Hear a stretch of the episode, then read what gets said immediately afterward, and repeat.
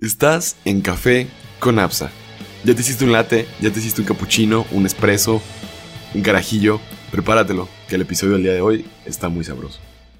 Hola a todos, y bienvenidos de nueva cuenta a esta sección de entrevistando exetianos, la cual pues es un cotorreo en el cual queremos dar a conocer los casos de éxito de la escuela en el CETI y de los alumnos, tanto de maestros como alumnos, directivos, y ya el día de hoy le toca en este caso al maestro Omar, a la alumna del CETI Sofía y a David, en el cual platicaremos de su proyecto que es Oxytree. Eh, sí es de los dos, ¿verdad? Mi proyecto el mismo. Sí. sí, es el mismo. Ok, tenía la duda, nomás que no supe bien. Y pues estaremos como pues platicando que al final del día cualquier persona puede llevar un proyecto de investigación, lo puede desarrollar y a pesar de todas las otras actividades que uno tiene de manera simultánea o de manera paralela, se puede llevar a cabo siendo un simple mortal. No es que tengas que ser la persona más inteligente para llevarlo a cabo, sino que necesitas tener, pues yo creo que las, las acciones las y la actitud para desarrollarlo. Bueno, este, ya sin más los preámbulos, comencemos. Eh, buenas tardes, maestro Mar, Sofía, David, ¿cómo están? ¿Cómo les, les ha ido? Hola, muy buenas tardes, ¿cómo estás? Bien, bien. Eh, pues eh, a mí me ha ido bien, eh, la semana va empezando interesante. espero que a Sofía, profe, a ti, Afsa, pues, y a todos los que estén viendo les esté yendo también bien. Sí, yo, yo también, todo va bien. Y pues ahora sí ya, pues me gustaría que me platiquen cada uno, como lanzando esta pregunta al aire, a ver quién la responde primero, pues qué es la investigación o en este caso, maestro Mar, pues para las personas que no saben de usted, que nos están viendo, ¿qué, qué se dedica, qué hace, cuál es su oficio, vocación o sus actividades dentro del CETI. Muy, buenas tardes, mi nombre es Omar Chávez, yo soy maestro del CETI ya por seis años. Mm, yo me he especializado en lo que es eh, la parte de metodología de la investigación, soy profesor en, en ingeniería, me toca con estudiantes de primero o cuarto en las diversas ingenierías eh, impartiendo la clase de habilidades críticas de la investigación, eh, críticas. Eh, realmente la investigación pues es un proceso que todo estudiante dentro de su formación, ya sea media superior o técnica, pues debe de conllevar, ¿no? Muchas veces visualizamos que el investigador es una persona que está encerrada en un cubo haciendo experimentación, haciendo pruebas y que está aislada realmente del mundo. No es así. Un investigador es cualquier individuo que se pregunta, que cuestiona, que lleva un proceso y que lo documenta grandes de las aportaciones que hemos hecho en el centro de enseñanza es la documentación de proyectos. ¿Por qué? Una, parte es hacer, una cosa es hacer un prototipo que funcione y que al final visual se construyó, y otra cosa es documentarlo. Entonces, ese proceso que a veces conllevamos y que tenemos una partitura muy importante con los estudiantes que documenten sus proyectos. Porque no es solamente, a ah, generar este prototipo, sí, ¿cómo lo hiciste? Pues es que funciona, sí, sí funciona, pero ¿cómo llegaste para que esto se pueda producir en masa o pueda llevarse a repetir o pueda publicarse una hipótesis? ¿no? Pues es muy importante que dentro del proceso de investigación visualicemos la importancia no solamente de la creación del proyecto, sino la documentación de este. Entonces aquí creo que van a podernos a, ampliar la información, Sofía y David, de la importancia que tiene eso y que todo no puede realizarlo porque tenemos el conocimiento. Realmente cuando pisamos eh, ferias como en Emiratos Árabes Unidos, Sudáfrica, Rumania... ¿en, dónde lo puedes repetir así como más tranquilo? O sea, ¿a, dónde han ido a exponer sus proyectos? Ah, siento, que, ese es un punto muy interesante, pues, para los que nos están viendo. Sí, hemos participado en estos durante estos siete años en Emiratos Árabes Unidos, en Abu Dhabi, ahí ganamos primer lugar internacional.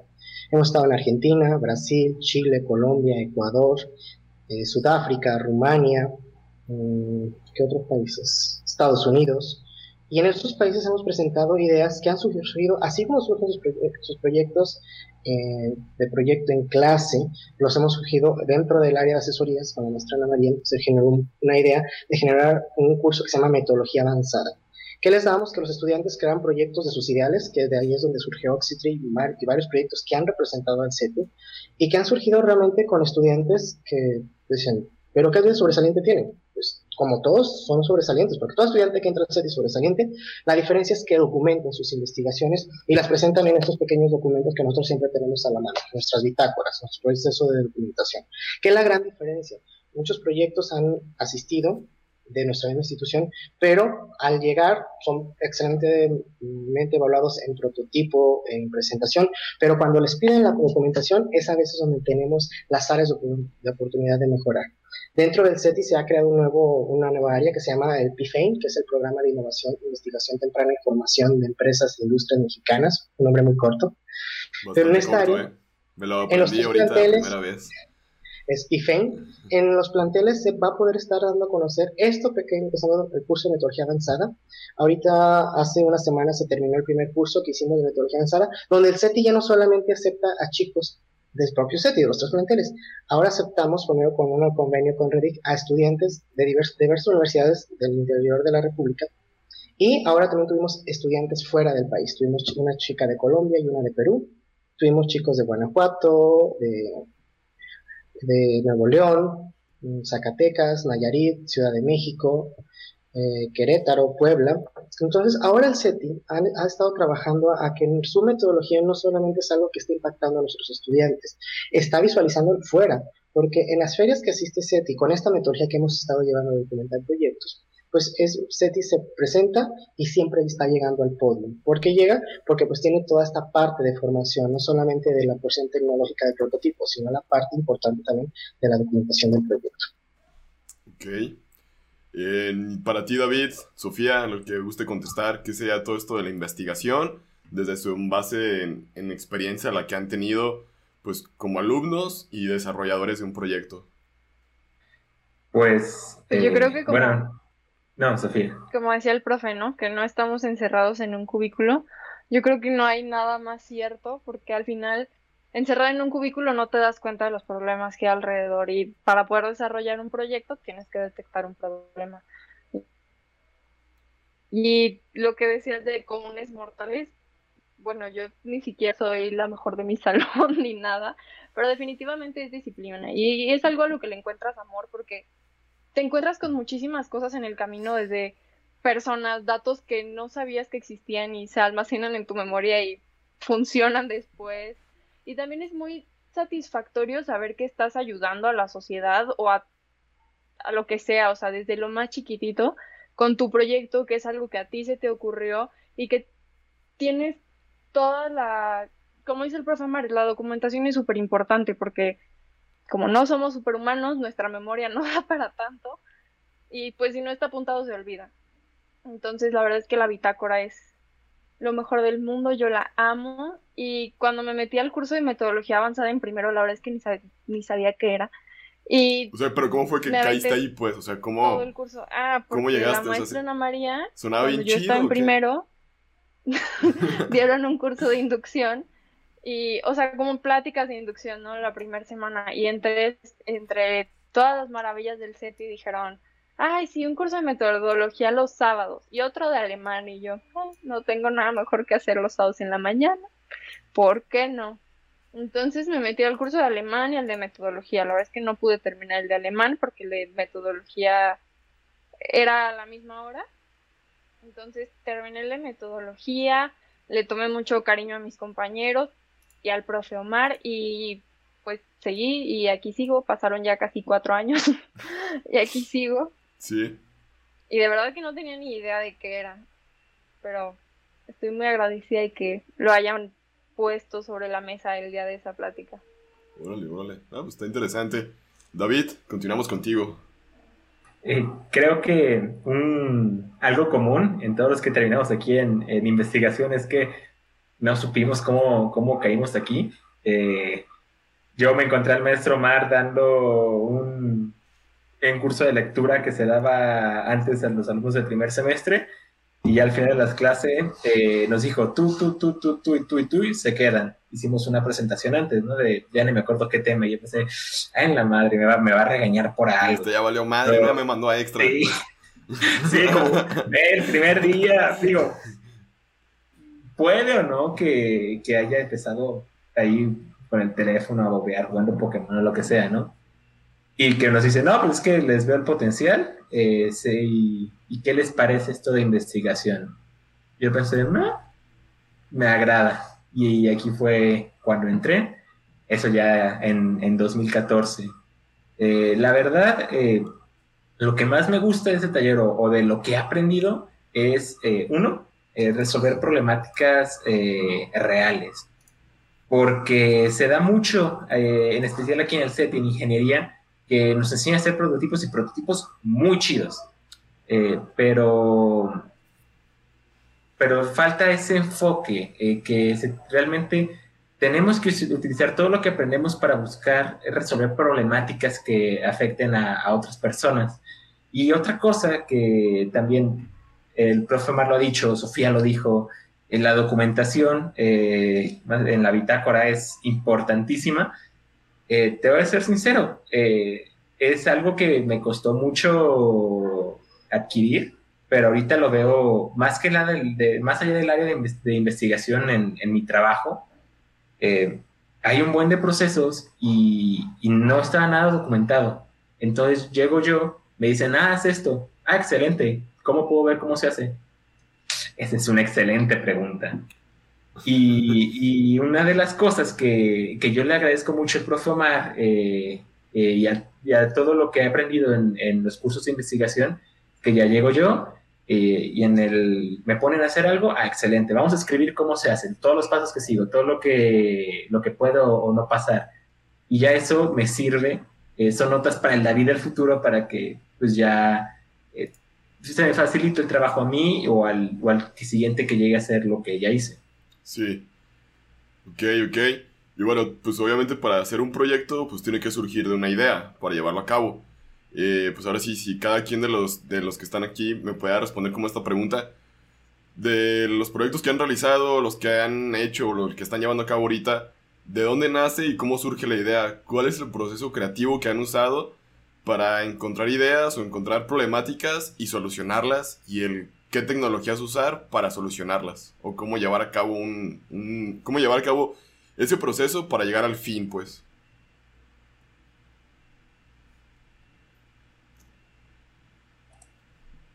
Pues eh, si vamos aquí hablando un poquito de cómo surgió Oxytree. Sí, creo la, que es, es, la, aplicación que vamos a hablar y pues si pueden comentarnos cómo surge la idea, la creatividad para decir pues este proyecto, porque bueno, esto, esto también yo lo quiero como compartir, que esto también se podría aplicar para los que están empezando a pensar en su, en su proyecto de titulación o en algún proyecto que a veces uno tiene ganas de desarrollar, pero las ideas o la imaginación para encontrar una es donde se vuelve como que a veces un roce o una fricción para llevarla a cabo o desarrollar algo.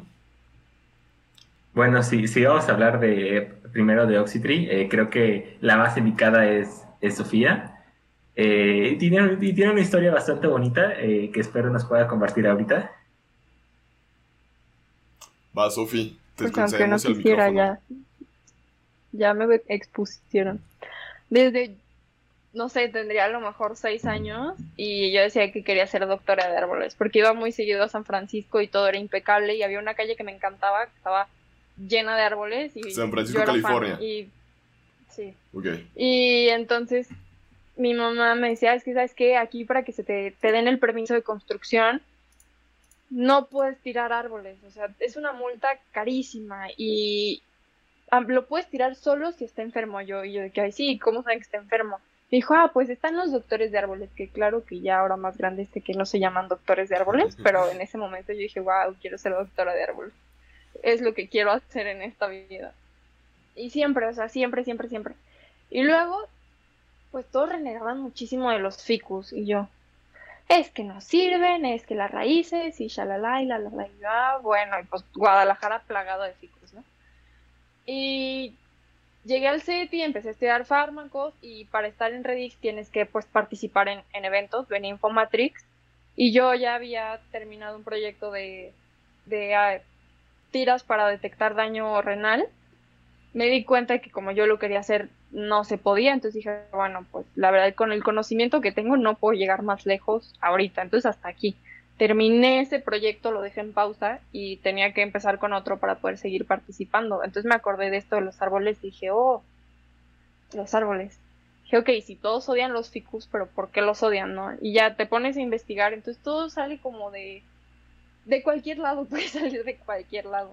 O sea, yo me acordé mientras iba en el coche y vi un ficus que estaba levantando la banqueta. O sea, en el momento menos esperado donde ya están surgido las ideas. Ajá, sí, entonces me acordé de que todos renegaban y que yo quería ser doctora de árboles, que lo tenía un poco en el olvido.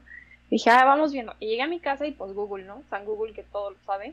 Entonces me puse a investigar que de dónde son los ficus, no, pues que de la India y qué hacen en Guadalajara.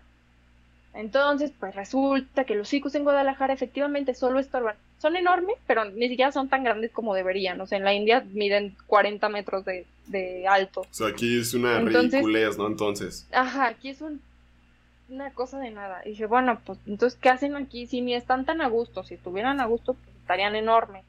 Levantan banquetas, tienen muchísimas plagas. ¿Por qué? Y pues porque estaban de moda.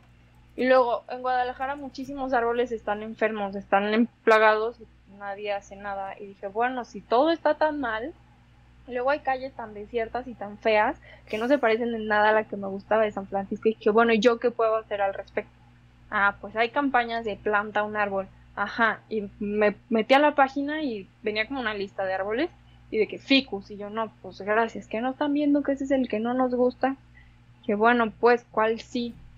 Y ahí empezó la investigación. Primero dije, bueno, tendríamos que saber cuáles son. Así como el ficus es de la India, pues Guadalajara tiene que tener sus árboles, ¿no? Sí. Hice mi lista de los árboles de Guadalajara y dije, ¿qué más se necesitará? Y ya fui tomando las características y viendo cómo le iba a hacer para, para lograr lo que yo quería. Y digo, ha sido un trabajo muy largo. David se me unió en el proceso, le interesó la investigación y me dijo, ¿sabes qué, Sofi? No vale la pena que esté o sea, que se quede solo en papel, porque seamos honestos, no mucha gente la va a, la va a leer. Y entonces fue que, que, me sugirió implementar la aplicación y ya él se unió con, con esta parte porque yo no sé programar. Y entonces creo que hemos hecho buen equipo y ha tenido muy buen alcance Oxygen. Sí, hace rato estaba hablando con David, me estaba compartiendo estadísticas, este, alcances que han tenido en la Play Store y se me hace algo pues sorprendente y muy, muy padre, o sea que de una idea desde niña, cómo lo pudiste llevar a realidad, se me hace como que bien chido, porque pues uno como que piensa que a veces unas, las ideas de niño como que son las que menos a veces uno les hace caso y son las que a veces terminan teniendo más éxito. Lo más que ahorita llegó una pregunta, profe Mar, si usted me puede ayudar a contestarla, es la siguiente. ¿Qué pasa cuando tengo un proyecto pero realmente no resuelve ninguna problemática, sino que es algo innovador o nuevo? En lo diferente, bueno, cuando uno presenta un proyecto no realmente tiene que ir caracterizado un área, puedes también llevarlo a la comunicación científica. Entonces, cuando uno hace un artículo de divulgación científica, realmente no requiere ser un especialista, un doctor en la especialidad que se requiere. Lo que puedes hacer es que tu proyecto puedes documentarlo y puedes divulgarlo comunicar que a lo mejor tu idea es un concepto, es algo que está surgiendo, que no tiene un gran impacto, no tiene un producto, pero puede quedar con su comunicación. ¿Qué es tan importante la comunicación? En México, un, solo poco, un pequeño porcentaje domina o habla de un lenguaje científico tecnológico.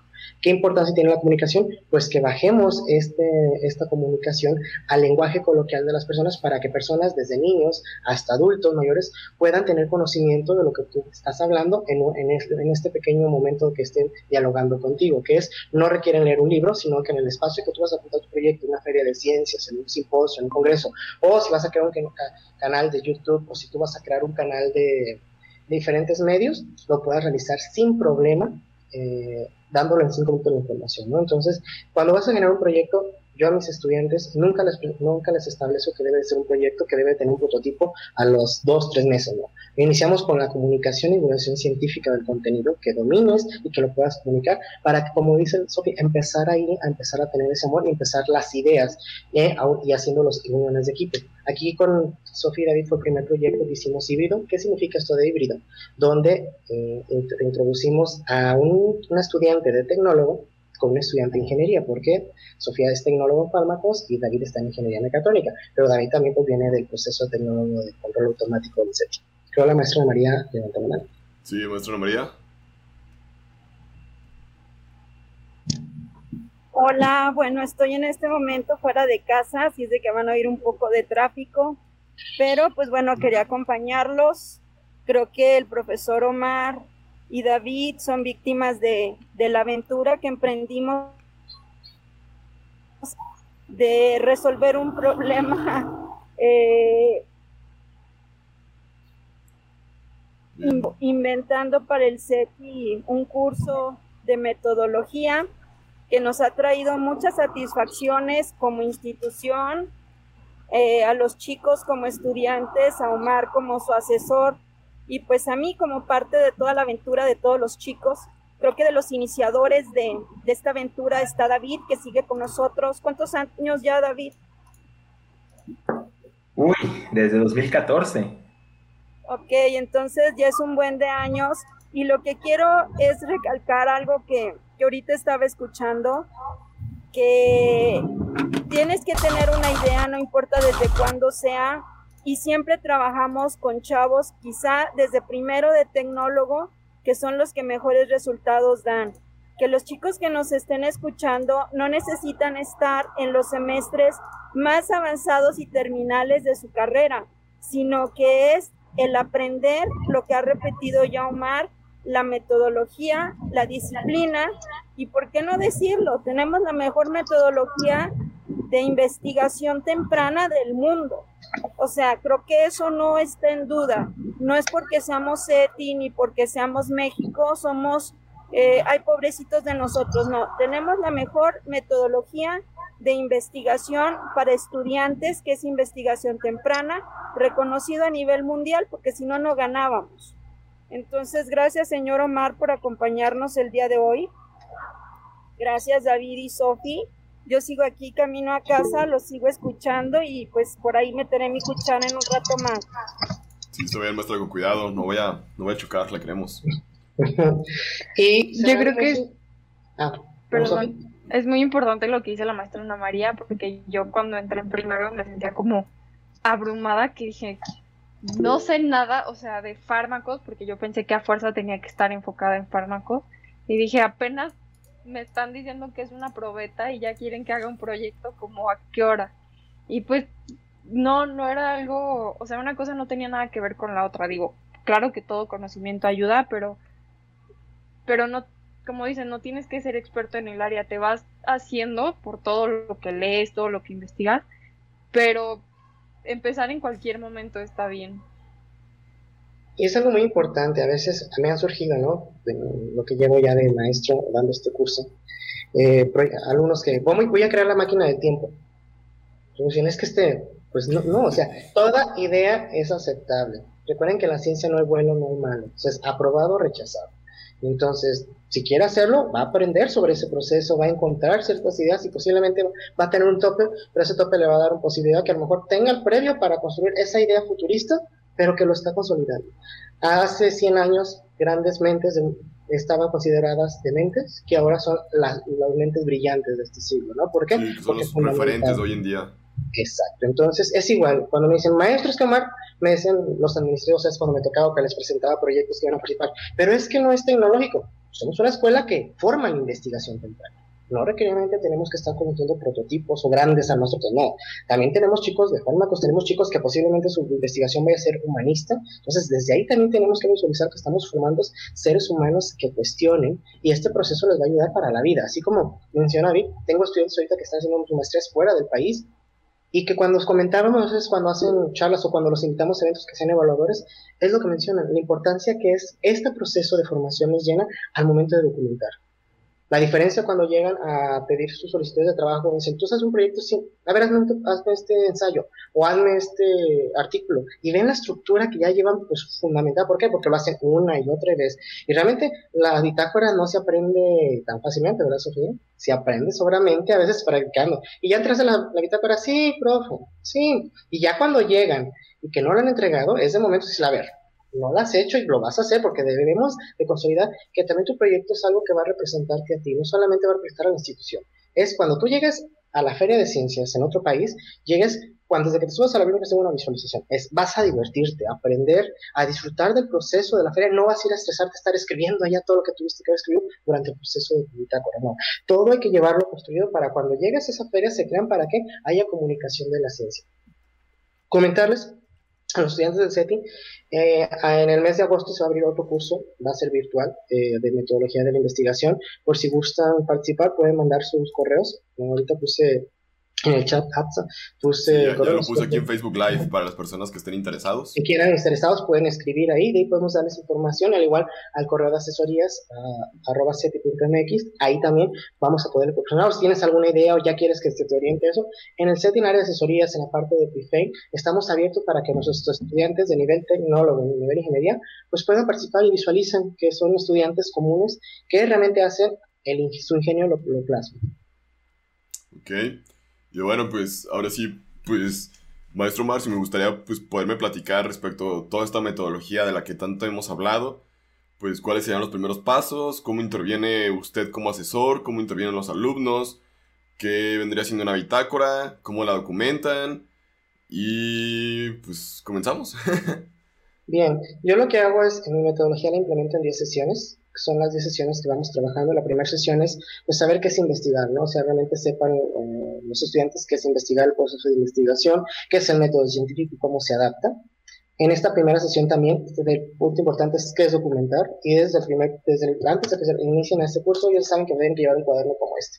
Sean pastado, elaborado por ellos, hacerlo reciclado, como ustedes quieran, pero tiene que ser un cuaderno, donde trabajamos, la bitácora es un documento donde va trabajado de forma cronológica, se pone la fecha, firma y contenido con una estructura. Profesor, ¿por qué pues les pide estructura? Yo les voy a que lleven las cuatro tintas, que lleven regla. ¿Por qué? Porque desde el principio que vamos a empezar a hacer este documento, pues yo también visualizo que el estudiante tenga el orden de, saber dónde va a ir siempre qué va a escribir el título, eso. ¿Por qué? Porque eso también le va dando un orden cronológico y cognitivo para posterior, cuando vaya a saber cómo debe de estructurar de aquí, lo debe de pasar a un artículo con cierta reglamentación o a un reporte, ¿no? Después trabajamos eh, todo este proyecto teórico práctico. Trabajamos teoría, si es de dos horas la sesión, trabajamos teoría 20 minutos y lo demás es práctico. Entonces, esto hace que, que realmente el curso pues, sea dinámico y que el individuo empiece a visualizar ya lo que vamos a hacer. Ejemplo, el primero, planteamos una idea, 15 minutos de análisis teórico, y lo demás es trabajar empieza a trabajar con tu idea. No, pues yo tengo esto, ve canales, y ya en esa misma clase ya tienes 5 o 6 ideas para trabajar e investigar, y en la siguiente ya empezamos a trabajar sobre la problemática de estas 5 ideas ya las trabajamos la problemática, es una problemática, se estructura, ya elige tres, ya la siguiente presenta ya un objetivo, un posible objetivo para cada una de las problemáticas, entonces ya va a tener un objetivo. Siguiente sesión empezamos a investigar eh, temáticas referentes a este a, los objetivos o a las ideas que estás generando para generar la posible solución, que es la hipótesis, y de ahí ya empieza a hacerse lo que es la metodología, que es cómo vas a elaborar la solución a esa problemática, ya sea por un prototipo, por una entrevista, por una divulgación, por XXXX, y empiezas a conectar, a hacer tus tiempos, diseños, consigues materiales, construyes, pruebas, das resultados, generas una conclusión y de ahí nos vamos a la consolidación ya del reporte. Pero obviamente todo este proceso fue documentado aquí. Aquí estuvo desde el primer día hasta el último del proceso para presentarlo ya que presenta, obviamente todo aquí lo tiene, si tú llegas a un simposio, congreso, eh, feria de ciencias, dicen, a ver, pero si es tuyo, ¿dónde surgió tu idea? Ah, vamos a ir a mi bitácora, página tal, aquí, se, aquí menciona que fue surgido y fue esto, y yo lo realicé. Ah, perfecto. Oye, ¿por qué decidiste ese, material? Ah, en la fecha tal, aquí viene material y tuve pruebas de estos y por economía decidí esto. Ah, entonces, eso también adentra de que pues la investigación es tuya, ¿no? Y puedes decir, yo hice todo el proceso. Pero, bueno, como una pregunta, es ¿por qué a papel? O sea, ¿no se puede utilizar algo de manera digital? Se puede hacer de forma digital, pero la mayoría de ferias eh, a nivel internacional, desde la más importante, las más importantes, que es la Intellicet, lo piden en físico.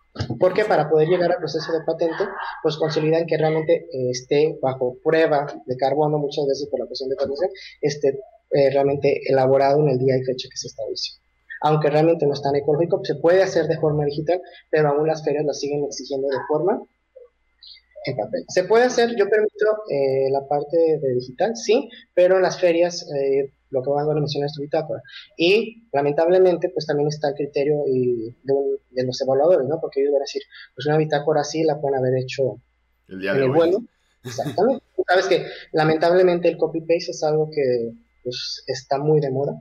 Y sí, va a ser Ay, más ahorita en, las clases en línea es donde está más de moda. Entonces imagínate, imagínate, vos haces el vuelo y pues tú puedes agarrar las mil hojas y ya es tu bitácora, a comparación de algo que es un proceso. Pero a veces dicen, es que no es tan ecológico. A veces, si tú haces esto, a veces gastamos más en servilletas, gastamos más en estar arrancando hojas, en estar usando un cuaderno para una investigación que va a darte parte de la formación. Entonces, yo digo, es equilibrar, a veces gastamos mucho más cosas en contaminación que pues estar usando un cuaderno que tiene realmente una función académica y de formación que trasciende. Sí, más que se vuelve algo muy importante. Lo es como pues una breve duda, o sea, como para usted en todo esto. ¿Se ha pensado implementar el blockchain como para llevar una bitácora, como para que digan que guarde fecha y hora y al ser blockchain pues no se pueden modificar nada de datos? Y si modificaran datos, pues tendrías que modificar un buen de bloques y todo. ¿Se han pensado implementar algo de este tipo de tecnologías en el área de investigación temprana? O sea, bueno, ya o en las ferias de ciencia o algo como este tipo de ideas. Eh, lo podemos, nosotros, nosotros, yo sí lo acepto dentro de mi proceso clase, dentro de mis tipo clases en ingeniería, lo acepto, pero es lamentable que a veces cuando llegan a una feria de ciencia, pues dice la feria, ¿sabes qué? Vamos a revisar, ejemplo, la Mostratec eh, te, te, lleva con el comité científico de evaluación y lo primero que te pide es esto. Entonces ahí es como un diálogo realmente con la coordinación de cada feria, porque cada feria tiene su propio gobierno, entonces cada feria puede pedir o modificar. Casi todas se basan a la, a la Intel ICEF de Estados Unidos. ¿Por qué? Porque es la que ya tiene alrededor de 78 años de antigüedad, casi 80. Entonces, ¿por qué? Las ferias de ciencias surgen en, el, la metodología de Estados Unidos de educación. Tú allá vas a un preescolar, a un niño, visualizas si están los niños ya presentando su feria de ciencias a finalizar el ciclo escolar. De hecho, las casi participación de Estados Unidos en las ferias de ciencias casi no tenemos. ¿Por qué? Porque pues ellos en su metodología de enseñanza ya está. Entonces, ¿cuál es la diferencia de la metodología de la de Estados Unidos o la que usan otros países a la que ustedes han implementado en el SETI y han llevado a la práctica? ¿Cuál sería como ese punto clave de ruptura? Ah, que realmente... de esa tesis y antítesis, pues. El proceso que llevan eh, allá es realmente por el ciclo escolar. Ya durante todo el ciclo escolar van viendo procesos. Nosotros lo que vamos haciendo lo hacemos en sesiones que son intercaladas con el proceso de formación. No lo hacemos como dentro del proceso de formación oficial. O sea, allá la, Science Fair es oficial, o sea, realmente donde viene como el proceso, vamos haciendo la observación y esto le va a decir. Aquí no, aquí realmente se visualiza cuando se ve proyecto en las asignaturas, pero a veces lamentablemente solamente visualizamos el proyecto teórico no lo llevamos a una práctica real, que es una práctica real donde el individuo documente, presente su proyecto y lo más importante, lo defienda. Porque a veces hacemos proyectos, nos, como profesores los calificamos, pero no tenemos la práctica importante de la defensa de las ideas de nuestros estudiantes, que es fundamental. Cuando un estudiante defiende su idea ante especialistas, pues este empieza a hacer aportaciones de mejora a sus proyectos. A veces cuando te piden, a mí te pasaba, ¿no? Es nada más que me pedían un proyecto, sí, pero ¿por qué lo voy a defender? Entonces ya cuando hay defensas o hay compartición de ideas, pues ahí realmente amplías realmente las áreas de oportunidad que tienes y las mejoras. Entonces también es fundamental que visualizar el proyecto que no solamente quede de forma teórica, sino llevarlo a la práctica, que es lo que hacemos nosotros en, en, en esta parte de este curso, que lo hacemos práctico no solamente se va quedando en esto, sino el individuo puede esta parte de lo veo en teoría, lo practico. Y si hay error, lo practico y lo comparto, porque los proyectos no son evaluados por mí o por nosotros que somos los maestros, sino por sus propios compañeros. Entonces, cuando tú dices, ah, Sofía, eh, que va a hacer este proyecto, vamos a ver si conoce, ¿no? Entonces, somos a veces los críticos más criticones. Entonces, eso también es la parte de... la vez que me he puesto más nerviosa fue cuando me evaluó David. Ah, tu propio compañero. Sí. Todavía no éramos compañeros de equipo y le tocó evaluarme en mi feria de ciencias de final de curso y me ¿Qué, puse ¿Qué proyecto estabas presentando en ese entonces? Era una tira reactiva para detectar enfermedades renales. Ah, lo que nos estabas platicando hace un momento. Sí. Ok. ¿Y por qué te pusiste nerviosa? ¿Qué te dijo? ¿Qué te hizo? A ver, ahorita tienen, ahorita no, supongo que no está David, pues, pero a ver, cuéntanos. Estaba súper serio y yo, uy, uy, y dije, a lo mejor algo está mal. Igual ya llevaba muchos años en eso y ya estaba empezando y dije, hice todo mal, qué vergüenza. Y pues todavía con un maestro, pues no me da pena porque, pues. Pues sabes que el maestro te va a regañar, ¿no? De todas formas, ya sabes que viene por default. sí, pero pues es enseñar, ¿no? Entonces, pero David no sé si tenga vocación de enseñar, entonces llegó y me dijo, a ver, tu, tu nombre, tu hipótesis, tu no sé qué, yo así me puse nerviosísima, se me, me, puse, me puse en blanco hasta que caché que no era mi evaluador y estaba jugando conmigo. La calma volvió a mí.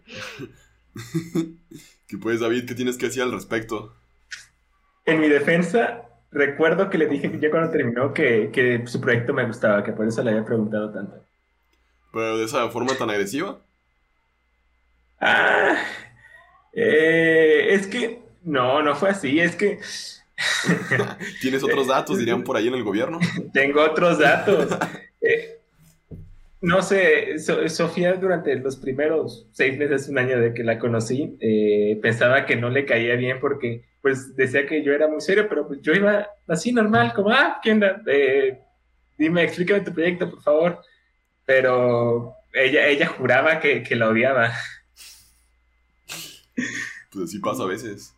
¿Y cómo fueron sus primeros pasos en el desarrollo o cómo fue que llegaron a trabajar juntos para empezar a desarrollar lo que vendrá siendo pues ahora sí su aplicación? ¿Cómo fue que hicieron esas, esas, esas bases? ¿Fumaron la pipa de la paz o qué hicieron o cuál fue el, el acuerdo ahí del tratado? pues mira, eh, en 2018 Sofía eh, y yo vamos a Argentina a presentar en una feria llamada Ecociencias, pero con proyectos separados. Yo en esa época estaba eh, presentando un sistema de seguridad eh, para automóviles de bajo costo. Sí.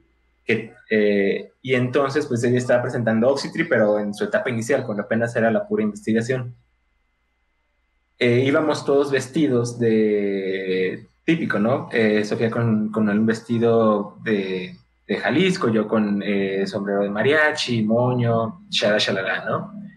Y a mí, a mí se me da mucho, pues digo, ya estoy en otro país, pues vamos a ver los demás proyectos, vamos a hablar con las demás personas, vamos a, dar la vuelta. A ver, contra, qué estamos compitiendo, ¿no?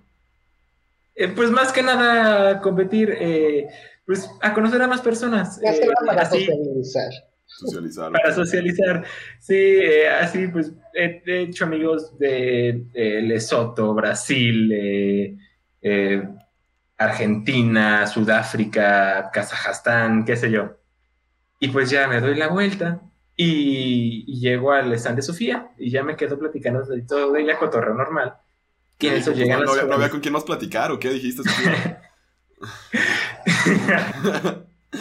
ella estaba sola. Eh, solo, solo ella presentaba su proyecto, entonces pues, más a que con ganas empezamos a cotorrear y, y llegan las organizadoras de la feria y llegan y le dicen a Sofía, oye, el, ay, no sé cómo se llama, el, el equivalente al, alcalde, el presidente municipal, como lo conocemos en México, de Concordia, eh, vino aquí a ver los proyectos y le interesa tu proyecto. Si se lo puedes presentar, sería perfecto. Y con eso diciendo eso, yo seguí en el stand. Y le digo, va, sabes que me voy discretamente porque este no es mi proyecto. Y ya me estaba retirando y me dice la organizadora, no, no, no, ¿tú a dónde vas? Por favor, preséntenselo los dos. Y como, ay, en la madre. ¿Qué hago?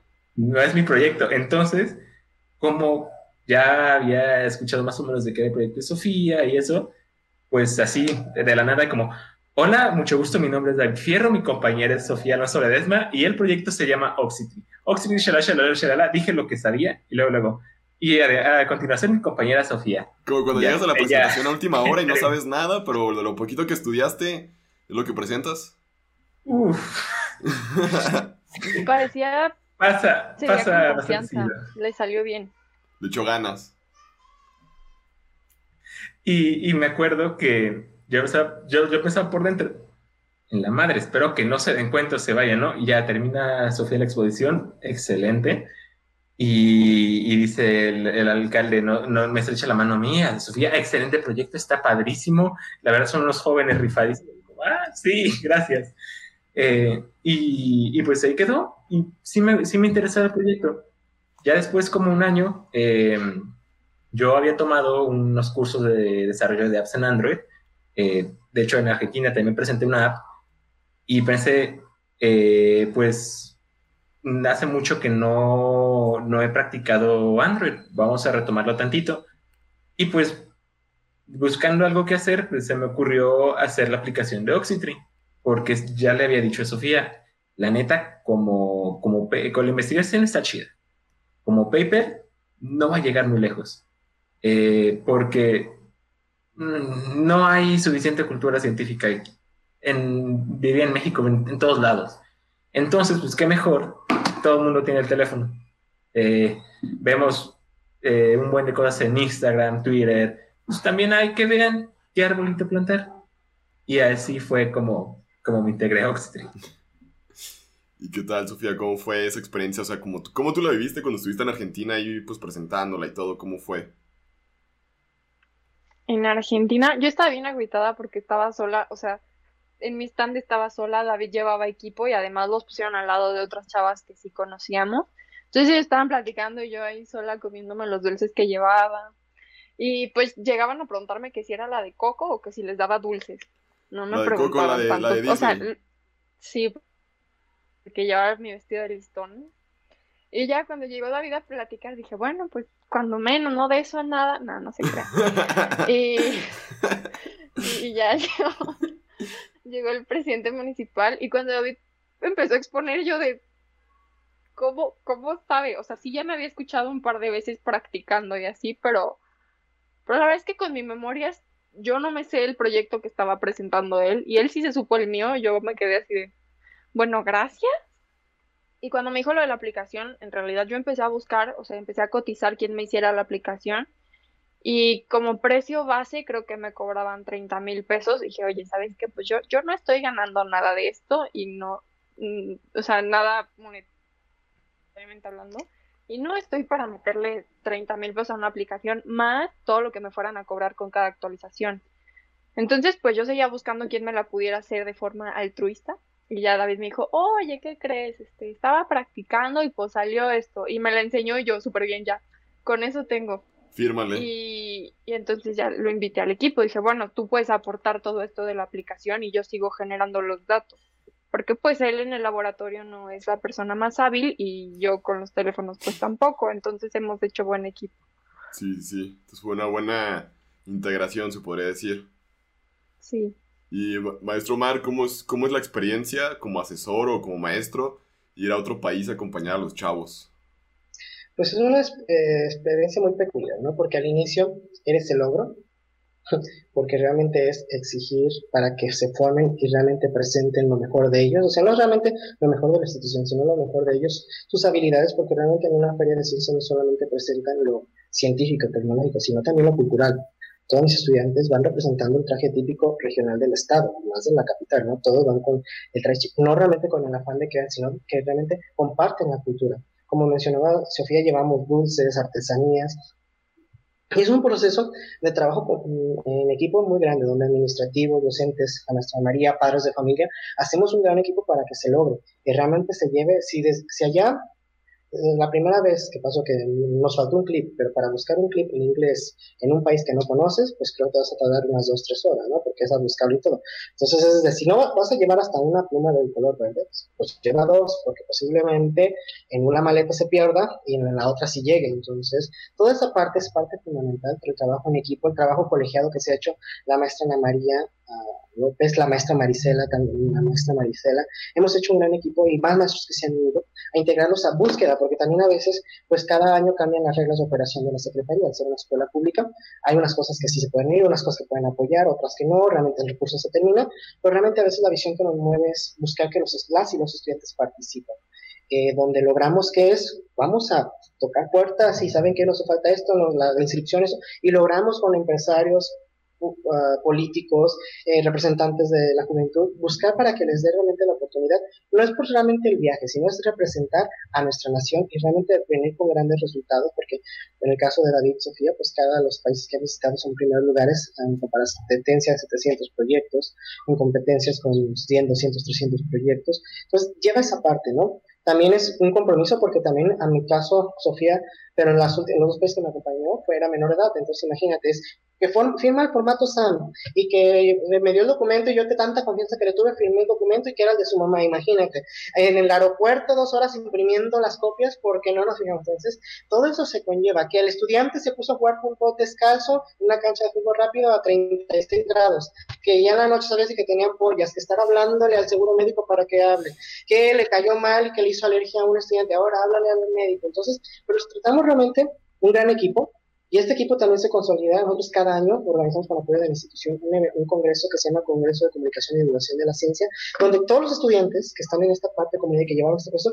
nos reunimos en un acampar, hemos acampado en Cajitlán, en Huachimontones, en Mazamitla, literal es acampar, pero es compartir donde, así como David, todos conozcan de sus proyectos y haya esa parte de mi mesa, porque a lo mejor a veces les va a tocar como ellos están compitiendo en el mismo evento y no digan, yo estoy compitiendo contra ella, no, también hay que formarlo en valores, es decir, venimos a representar y es mi compañero, y si gana A y gana B, ¿qué importa? Estamos con esa experiencia de crecimiento, que es fundamental, que a veces a nosotros nos tocaba nos ha tocado que en las ferias a veces hay personas que van con esta visión de queremos ganarte, queremos... no, no, no, no, nosotros es, es, tú vas a aprender de esa persona de otro país porque posiblemente nunca la vas a volver en tu vida, pero va a ser la persona, de tu, la amistad que vas a hacer que va a durarte años y vas a estar comunicando y posiblemente te va a tocar en su país, te va a recibir.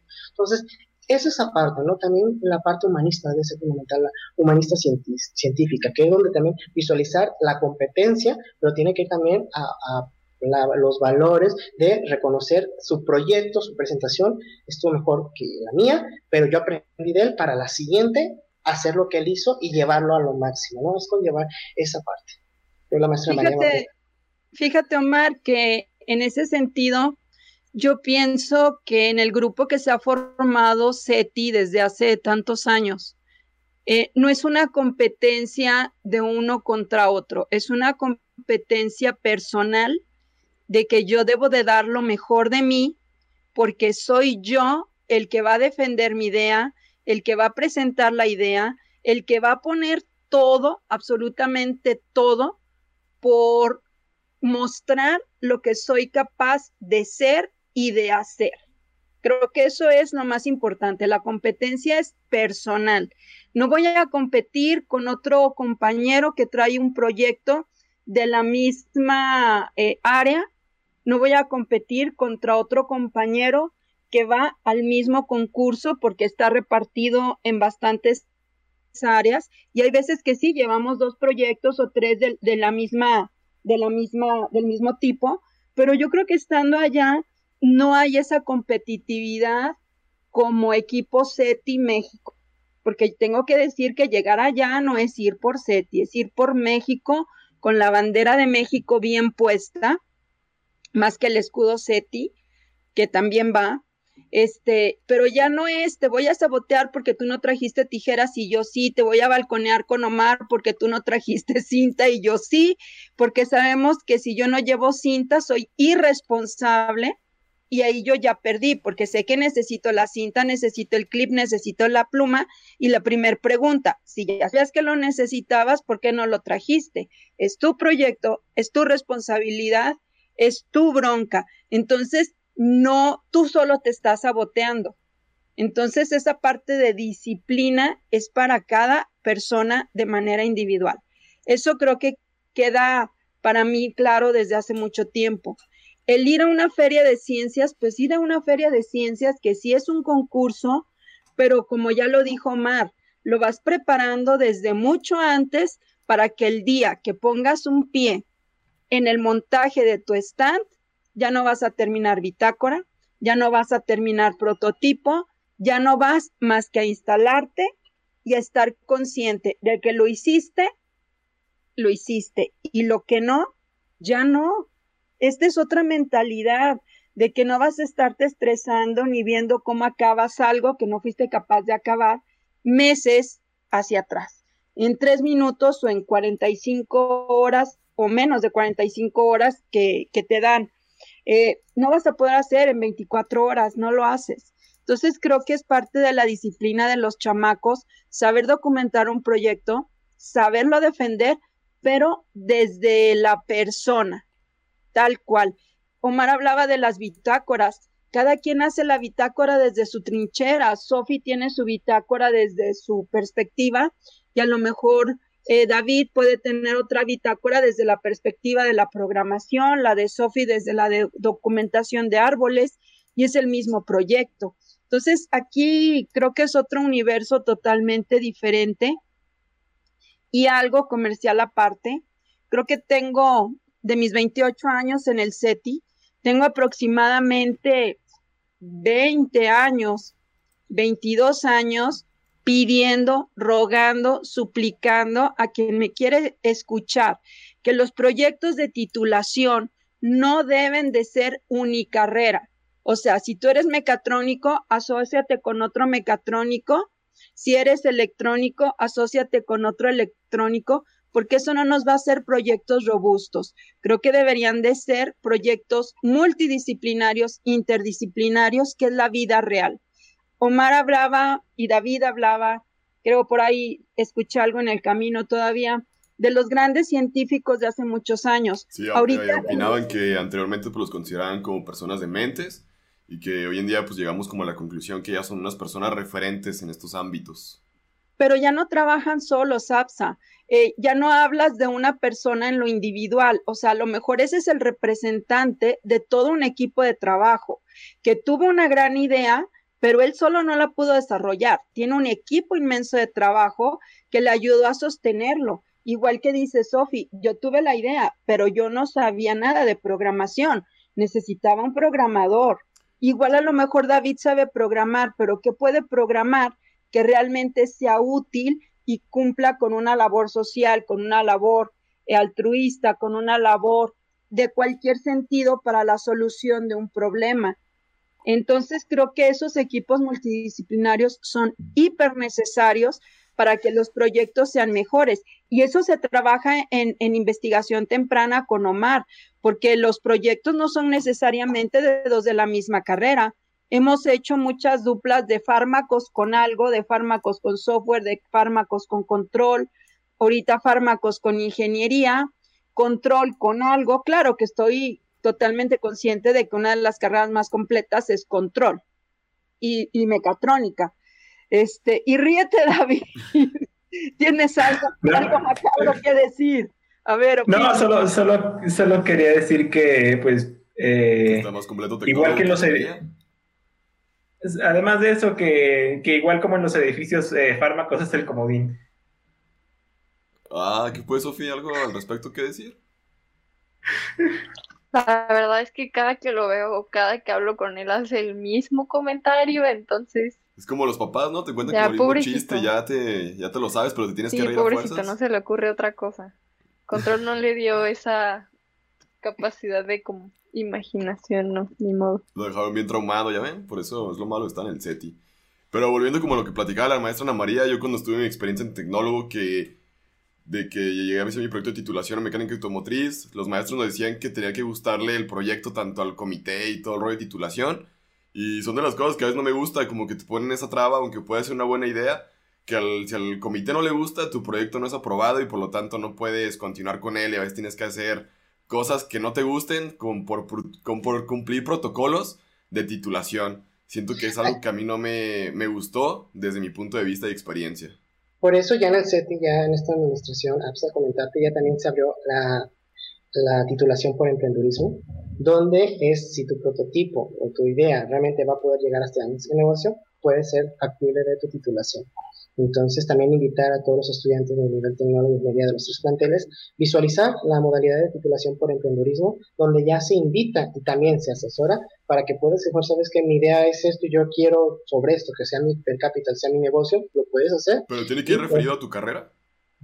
Puede ser referente a tu carrera, obviamente se dialoga con el comité de titulación, pero es referente a tu carrera donde sea algo aunado a que te dé a una, una empresa, que ya seas un CEO, ¿no? Obviamente eso también es como tener eh, charla común con los comités de titulación, donde desde el área académica poder, la maestra Emma está haciendo muy apertura para con los directores de planteles y con eh, lo que son los comités de titulación, dar esta apertura, porque a veces vemos el talento y hay que aprovecharlo. La idea de la maestra Emma, nueva directora académica, es, es apoyar al 100% a las los estudiantes. Entonces, podemos hacer para el siguiente semestre, los que están en séptimo, que van a entrar a, octavo, que pueden estar también esa visión de que saber que me gusta mi proyecto, pero yo quiero visualizar más para que se vaya ya para meterlo como empresa. Como, cuál sería un ejemplo, pues, hablando ahorita de manera un poco más, pues, concreta o tratando de aterrizar para las personas que nos están escuchando o después verán esta transmisión, pues, como, como un ejemplo, ah, pues.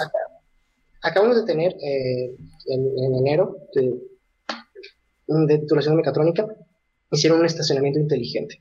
Un estacionamiento inteligente, pero obviamente este lo dieron de alta, se dieron de alta en el SAT, generaron su primera factura, tuvieron realmente su, su proceso de construcción. Otro chico generó su propio consorcio para poder dar eh, lo que era darle eh, mantenimiento a, ciertas empresas en ciertos sectores y él obviamente tenía una especialidad de mecatrónica, pero hizo también de construcción, o sea, dio una especialidad en todos, hizo su propio comité y generó realmente una empresa de este tipo, ¿no? Entonces tenía como parte inicial de las bases de su conocimiento, de su tronco común de su carrera, pero amplió a otros horizontes. Dentro de la modalidad de, emprendedurismo tiene ciertas características que debes estar dado de la hacienda, de tener que tener ciertas características, probablemente comprobar que realmente estás en un proceso ya pues laboral, ¿no? Y también, eh, eso es muy importante, se tiene que tener una comunicación directa con el comité de titulación donde el comité de titulación tiene que tener apertura sobre lo que va a estar, lo que, es la característica de la modalidad de, titulación de emprendurismo. Entonces, son otras modalidades que posiblemente no conocen los estudiantes, también está la modalidad de prácticas profesionales.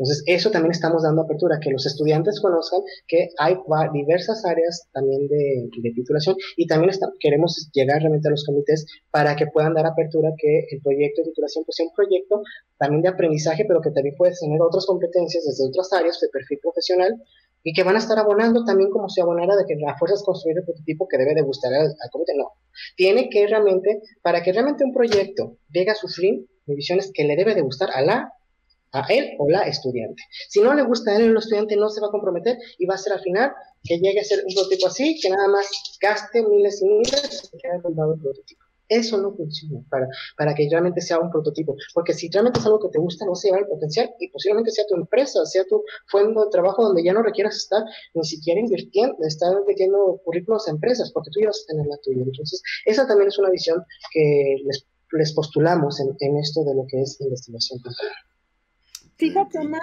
que aquí hay dos cosas que acabas de abordar que son hiper importantes. Me ha tocado convivir con, chicos de una cierta carrera, donde doy clases en el CETI, eh, que están súper emocionados porque ellos ya traen arrastrando la, idea desde hace tiempo de un determinado proyecto eh, que está asociado a ciertos aprendizajes adquiridos en la carrera pero que no son propiamente del área principal que promueve la carrera. No quiero decir la carrera, no quiero pisar callos por ahí. Entonces, la idea está chidísima, la idea está buenísima. Eh, ves que el chavo se está cortando las venas por defender su idea y de repente llega el comité de titulación y hay dos, dos grandes barreras. La parte de, ¿y puedes montar tu empresa? Eh, sí, sí puedo. A ver, ¿cuánto puedes comercializar tu producto? Y si no llega al tope de miles de compradores, le bloquean el desarrollo del producto. Dices, oye, espérate, pero es que no es el único producto, puede ir más hacia adelante, puede comercializarlo en otros estados, en otro país, siempre y cuando tenga una buena mercadotecnia, shalala, shalala, shalala. No, porque yo creo que no vas a vender tanto. Bueno, ¿y quién te dijo que no? Aparte, que me perdonen, los estudios de mercado que hacen con las encuestas de Facebook no son suficientes para que puedas sostener tu, tu, tu ¿cómo se llama? Tu, tu proyecto con el número de encuestas que te piden. Necesitarías encuestar a medio Jalisco, desplazarte por todos los municipios, por todas las rancherías. somos honestos cuando te contestan a, pues, cuando te contestan a través de Google Forms y todo el rollo pues nomás te están haciendo el paro, no estás, no estás llegando a la persona que es la, la, que va a ser tu posible cliente consumidor. Y también, pues yo siento que esto se vuelve como muy, algo muy específico, que tienes que ir como llegar al mercado y al nicho. Y también viéndolo un poco más de marketing, pues ahorita te vas a ir directamente con el comprador, pero también tienes que meterle como la publicidad y todo el rollo al hijo del dueño, porque luego el hijo del dueño es el que te va a comprar. O sea, como que también hay como que son muchas cosas las cuales pues no, no puedes concretar de manera un porcentaje cuando estás presentando el proyecto como apenas. Suenan como que si fueran los de Shark Tank, como que si nos fueran a dar dinero para desarrollar el proyecto, pero pues nomás nos dan pues ni las gracias. Exactamente, o sea, ellos quieren que ya les lleves eh, una cotización, quieren cifras, quieren que produzcas al mayoreo, quieren que tú hagas tu empresa como si realmente tuvieras el capital para hacerla de a de veras. Y no, es, no va por allí. Entonces, ahí ya te bloquean tu buena idea que pudiste haber hecho de un producto que se pudo comercializar, pero a su ritmo, ¿no? No ya una empresa que, venda eh, por miles de millones de piezas o lo que sea. Entonces ahí ya desmoralizaron al chavo, ya se frustró su titulación y ahora de aquí a que genera otra idea y la hace de mala gana porque no es lo que le, lo que le gusta, lo que él pensó durante toda su carrera, creo que lo perdimos. Ya no tenemos un buen proyecto de titulación. Tenemos nada más el requisito, la exigencia de que tienes que tener un proyecto para titularte. Dos, esos comités de titulación muchas veces son expertos en un área del conocimiento, pero no en otras que involucra al proyecto. Por eso digo que debe de ser multidisciplinarios. Por ejemplo, un chico de ingeniería eh, en software no sabe de electrónica y muchas veces van de la mano electrónica y software. Un chico de máquinas, digo, de mecánica industrial, no sabe de programación, entonces necesita el programador. Sin embargo, cuando se encuentran con que necesitan de un programador, o hay un bloqueo en el proyecto o no dan crédito al programador. O sea, esto era una, una, una titulación para una carrera de mecánico y ya entonces ya se desvirtúa lo que es el proyecto como tal, como investigación, como titulación. Creo que ahí ya pusimos peros. Y por otro lado, que piensas que tu proyecto de titulación debe de implicar miles de pesos.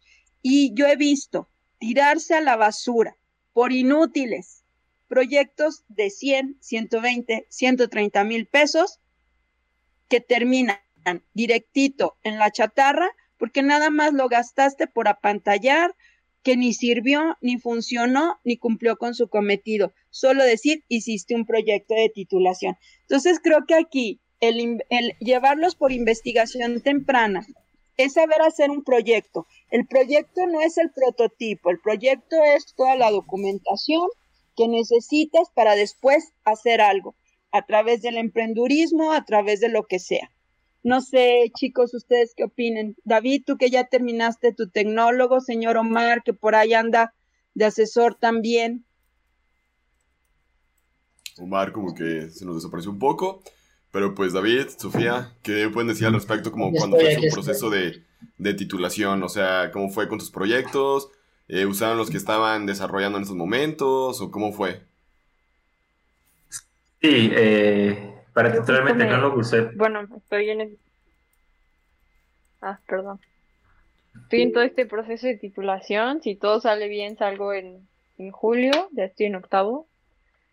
Y, y Sí, creo que sería muy bueno tener como la posibilidad de hacerlo con otras carreras, sobre todo con esta buena experiencia que he tenido con David, porque de verdad, digo, al final sí es muy positivo eh, estar con otro compañero porque pues tienes el mismo conocimiento, pero así como esto puede ser bueno porque están en la misma sintonía, pues puede no ser tanto porque nadie va a aportar algo nuevo, o sea, al final los dos fueron formados de la misma manera y sí, aunque cada cabeza es un mundo, no, no hay espacio para tanta creatividad. Porque piensan y saben pues, como, que tienen los mismos conocimientos, ¿no? Exactamente, como pasó con Oxitria. Yo nunca hubiera hecho una aplicación y ha crecido mucho gracias a que es una aplicación.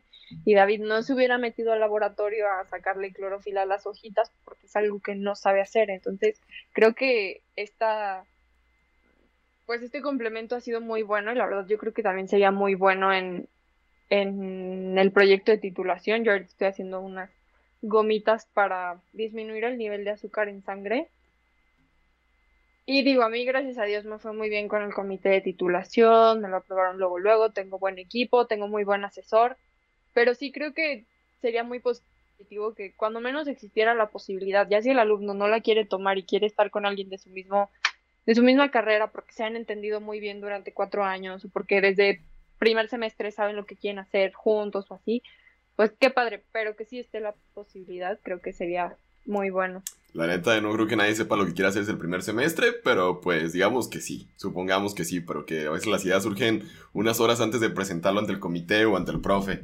Pero sí, este, ¿qué te iba a decir? Eh, pues sí, tienes razón. O sea, al final día, como estás en la misma carrera, pues no es como que haya tanta forma de ver las cosas o tanta de dónde, de dónde cortar. Y pues también eso de hacer equipo, pues se vuelve interesante, porque no sé, no me imagino a ti cuatro o cinco años tratando de aprender a programar y tratar de hacer la aplicación y todo. O sea, siento que tus tiempos de desarrollo o de éxito en el caso de Oxytree pues se hubieran alargado tantos.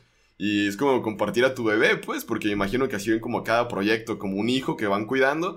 Y cuando toca como compartirlo, siento que ha de ser algo difícil, porque siento que cuando alguien llega con otras ideas y tú tienes otra visión, siento que es como un gran reto el poder como que hacer encuadren o empalmen con lo que estás tratando de lograr o buscas. O cómo fue David y Sofía esa parte de, pues, de hacer como esa unión o de decir, ah, pues hay que hacer estas dos cosas juntos.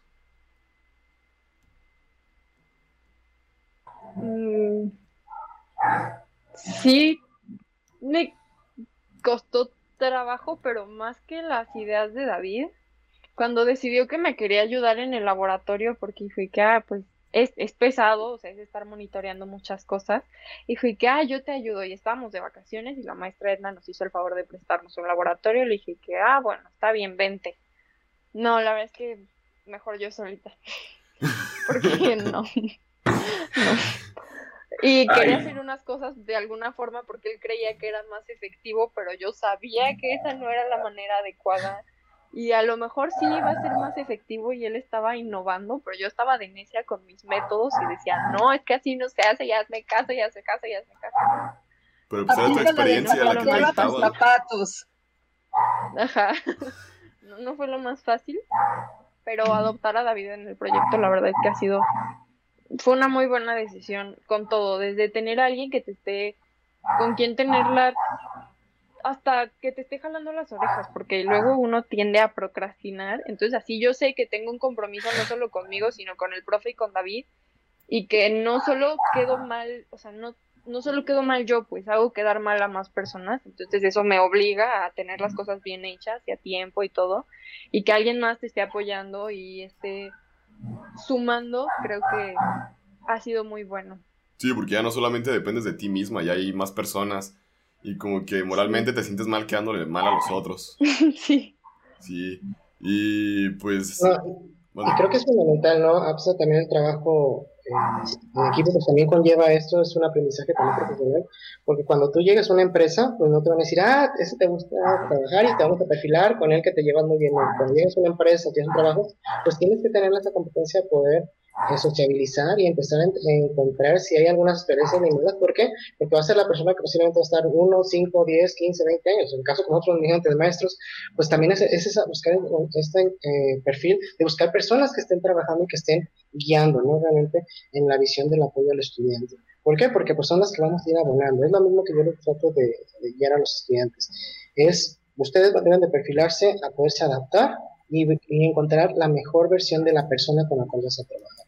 Porque si vamos a entrar con este equipo, decir es que no se lleva esto y lo otro, no. yo puedo decir un comentario así muy. Cuando yo conocí a la maestra Ana María, me decían, uh, con Ana María. Y ahora realmente, mira, aparte de tener una buena relación eh, profesional, tenemos una gran amistad porque realmente es trabajar encontrar esa parte, ¿no? Yo, ahora te digo solamente, claro, somos, aparte de grandes colegas y que aportamos por el, conocimiento de los estudiantes, es también, es conllevarnos, o no, no poner con estereotipos, sino decir, vamos a trabajar por un bien común que para nosotros como docentes es el, es el bienestar de las y los estudiantes. Llevar su potencial fuera de la institución y que visualicen que en, en México, en Jalisco, en Guadalajara, en CETI, hay gran potencial. No solo esto es por eso considerada de la mejor escuela en el estado en la formación tecnológica, sino también ha sido sea en el mundo por las metodologías que hemos presentado y los proyectos a través de los estudiantes que han ido a representarlo. No, no solamente los estudiantes, porque con ellos va padre de familia, va los administrativos, la abuelita, el amigo, o sea, todo es un equipo para que las personas logren estar ahí eh, representando arduamente este trabajo, ¿no? Sí. Sí, David, vi que tenías tu micrófono abierto. ¿Qué, qué te gustaría aportar? Eh, pues eso, de que cuando juntas a dos personas eh, con diferentes especialidades, puedes lograr mucho más que, que, solamente trabajando con gente de tu misma carrera. Por ejemplo, en proyecto de titulación lo hice también eh, con un amigo de control automático y la verdad, pues nos quedó el proyecto bien, e inclusive lo, lo, llevamos a presentar a, otras ferias, pero en cuanto a conocimientos fue aplicar lo que se ve en la carrera como desde tercer o cuarto semestre. Sin embargo, aquí con Oxytree me ha forzado a mí mismo involucrarme a desarrollo de aplicaciones móviles. Ah, eh, después le tenemos que meter eh, esto de, de, APIs, esto de, de, otra cosa y así. Y para los siguientes pasos que va a llevar Oxytree es igual, pues me va manteniendo eh, al tiro y, y, aprendiendo de muchas, muchas cosas que si hubiera quedado simplemente con un proyecto de control automático, no podría, no, no sabría. Sí, sí, sí, me imagino, pues que es como todo un reto el estar en, esta, en estas áreas que es algo que no sabes y vas aprendiendo sobre la marcha. Yo creo que vas aprendiendo más que no estar haciendo nada o estar en lo mismo de siempre. Y pues ya sabes hasta de plantas, de árboles, de todas esas cuestiones que tú no, no tenías conocimiento, que uno profundiza y entre más profundizas más te vas encontrando cosas que te vas dando cuenta que no sabes nada. Ah, sí, me ha pasado bastantes veces que ya me estoy volviendo el niño de árboles, de que voy pasando con alguien y, ay, este es un tabachín, está bonito, pero es invasor, no es de México, es de Madagascar. Ay, esta jacaranda, también no es de aquí, es de Brasil, y así. Sí. Y pues, profe Omar, para usted, ¿cuáles, crees que, ¿cuáles creen que serían unas características de una persona que le guste emprender o tenga como pues madera de emprendedor, como se suele usar esas palabras? La, primera apertura de una persona es que tenga la amplitud para poder generar un conocimiento, que tenga esa apertura de decir, oh, no lo sabía, pero lo voy a aprender, o que tenga apertura de poder recibir comentarios y no lo visualice como que, ah, me estás atacando, ¿no? Y también que tenga una, desde sus inicios, la observación. Cuando una persona es observadora, no requiere decir millones de palabras, sino con el actuar. Entonces, una persona que sabe observar va a empezar a preguntar, a cuestionarse, y tú lo puedes preguntar, decir, es que este niño es muy preguntón, y tú ya lo ves a los años y dices, ese es mi, mi amigo el que preguntaba, ya lo visualizas, tiene su negocio, tiene esto, y muchas veces no era el chico de 10, de 10, de 10, era el que realmente tenía aperturas para poder observar, ver su entorno y poder aplicar conocimiento. Entonces, desde un inicio, al igual, hay personas que tienen de 10 y 10, me ha tocado, que a veces con esa metodología no, no, no, no compactan o no congenian. ¿Por qué? Porque ellos visualizan la perfección. Y en la ciencia no hay perfección. En las ciencias hay solamente un camino, porque posiblemente ahorita, como la hipótesis que consolidan David, en uno o dos años alguien va a llegar, se los va a tumbar y va a hacer algo que va a mejorar, pero qué bueno, porque va a ser algo mejor para la sociedad. Entonces, eso es lo que se busca, ¿no? Que las ideas o simplemente las, las hipótesis de Einstein, de Marie Curie, entonces posiblemente ahorita se han ido modificando, pero son aperturas para que se vaya generando el conocimiento. Entonces, esa parte fundamental, cuando una persona cuestiona, pregunta, o que a lo mejor dices, pero es que yo no me pregunto, yo no tengo también puedes iniciar a trabajar y no realmente, ¿por qué? Vas a, lo mejor perfilarte por una metodología hacia el arte, una metodología de otro tipo, pero vamos a, a, adentrarlo al mundo de la investigación. La investigación está diseñada para todo tipo de persona, todo tipo de visualización. No está adaptada para un estereotipo, no. Yo he tenido estudiantes que venían reprobados, pero con este proceso empezó a cambiar también su forma de vida y conllevar a también a, caminar académicamente. También es, esta, esta metodología que hemos trabajado con estudiantes, hemos llevado hasta talleres para el Teletón, entonces no hay discriminación para que, para que ningún tipo de persona por orientación eso Y bueno, nomás como un breve paréntesis, ¿qué es el Teletón para las personas que no saben o nos están escuchando de varios lados y pues no tengan como el conocimiento? Ah, el Teletón es, un sistema que se creó para personas que tienen discapacidad en, en no discapacidad, presentan ciertas situaciones que posiblemente físicamente no pueden hacer ciertas acciones y les hemos llevado para que hagan talleres de robots. ¿Talleres de robots cómo? ¿Cómo ha sido esa experiencia? Hicimos con una taller de, una lata, con un, taller de capacitación y individuo con procesos eh, guiados generaron un, un sistema de vibración que hacía que la lata se pudiera movilizar de un punto a otro. ¿Y cómo fue esa experiencia, pues, que estando ahí con niños, jóvenes, adultos, o qué era lo más? Sí, fue niños y adultos. Fue diverso porque había niños que tenían ciertas dificultades, pero estaban su mamá, obviamente sus padres, es realmente un reconocimiento, que están con ellos 24 horas, los 7 de semana, y estaban abonando, pero cuando tú visualizas que analista que observa que empieza con las piezas y a lo mejor no puede hacerlo él, pero lo está haciendo su papá, su tutor, está haciéndolo, entonces él realmente está generando conciencia las piezas, la unión, el proceso que va conllevando. Ok, ok. Entonces, Algo, que, que es importante destacar las ferias de ciencia nosotros la visualizamos para gente profesional con conocimiento. Y ahorita que aborda esto de, de Teletón, Omar, las ferias de ciencia empiezan con niños de preescolar. Entonces, Omar, con la formación que ha tenido en divulgación científica, en metodología de la investigación para la formación temprana de investigadores, puede llevar lo que hay que hacer para formar investigadores desde niños de preescolar hasta profesional. Entonces la metodología se va adaptando de acuerdo a la condición del niño. Y tú ves niños de preescolar de cuatro, cinco años que te defienden un proyecto de una manera hermosa y las ferias de ciencia también están hechas para ellos, a su nivel, en compañía de su maestro, en compañía de sus padres y obviamente conforme va cambiando la edad, obvio, la feria cambia sus reglas hasta un momento que ya tienen que quedar, como ya lo dijo Sofi, lo dijo David, el, el que está proponiendo el proyecto solo sin que tenga que estar su, su tutor o su asesor cerca porque está prohibido. Pero a los niños pequeñitos es hermoso verlos cómo hacen divulgación de la ciencia a esa hermosa edad de cuatro o cinco años donde apenas hablan. O sea, esto que está diciendo Mar es súper valioso. La ciencia no está hecha para el que ya sabe, está hecha para todo mundo.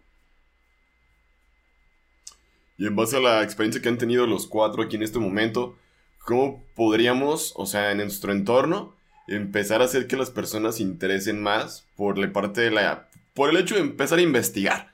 Porque nunca falta la tía, el primo, el conocido que nos empieza a enviar la información falsa a través de WhatsApp, las cadenitas y todo ese rollo.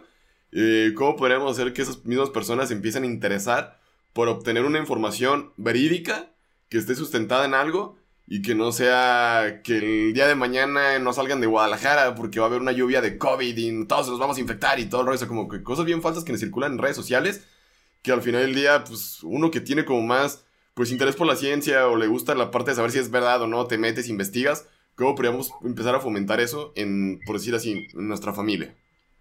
Es muy fundamental. Ahorita pasa de que a mí me ha pasado días, es que yo no voy a vacunar porque nos van a poner un chip. Te quedas, sabe que es una vacuna, sabe que conlleva esa parte, entonces es antes de que dé un juicio, o porque me comentó la, mi amiga que a un conocido se la pusieron y se murió. Entonces, desde ahí empieza que se distorsiona, tenemos en la, en la era de la comunicación instantánea, pero a veces la comunicación instantánea realmente no está fundamentada y tenemos bastantes fake news. Entonces, ahora es, pues, ir a lo fundamental, a ver, ¿sabes qué es una vacuna? ¿Para qué sirve una vacuna? ¿Cuál es lo fundamental? ¿Cuál es el beneficio que te va a dar? O también, eso realmente estamos como desesperando cadenas. Entonces, antes de primera la cadena, antes de decirle compartir a mis mil contactos, a ver, espérate, como decía, como decía Sophie, a San entra, pone el apartado de noticias, ve de qué trata, date un minuto de lectura y antes de que compartas y que posiblemente a lo que vuelvas a compartir de esas 1950 no nada, pero 50 se la van a creer. Entonces ahí es donde podrías romper. Y eso te sirve también como formación continua, ¿no? El ser humano no deja de aprender. Entonces como formación, tú voy a decir, bueno, voy a tomar estos cinco minutos para leer de qué trata lo que me están enviando y qué realmente es cierto y qué no. Es que es muy fácil creerte las noticias falsas porque se ven tan, tan reales que no sabes distinguir si es verdad o si es mentira. Y al Y lo peor es que se lo creen hasta en las convivencias familiares. Ya la tía comenta lo que miro en sus redes sociales y dice: Es que como yo leí en en, en, Instagram, como leí en la liga de eso y lo empieza a usar y empieza a generarse esta parte de información falsa llevando a personas que posiblemente no tienen un celular, que, no les gusta tener un celular, o personas adultas que no tienen redes sociales o que no quieren tener eso y se quedan con esa aportación. ¿Por qué? Porque confían en la persona que les está dando la información. Sí, o que lo vieron en un canal de YouTube y el canal de YouTube nomás se dedica a divulgar noticias falsas y es donde más auge tienen. A veces lo que yo me pregunto, ¿cómo una noticia que es mentira vende más que una que es verdad? Y cómo la sociedad al final del día acaba creyéndose todo eso y pues creo que es donde más nos ha golpeado en los últimos años. Y pues como comentas, o sea, también pues cuando me han dicho sobre la vacuna, que le van a poner un chip y nos van a controlar y todo, pues no manches, ¿de qué tamaño tiene que ser el chip para que pueda pasar a través del, del agujero de la vacuna? Digo, de la, pues de la jeringa en este caso.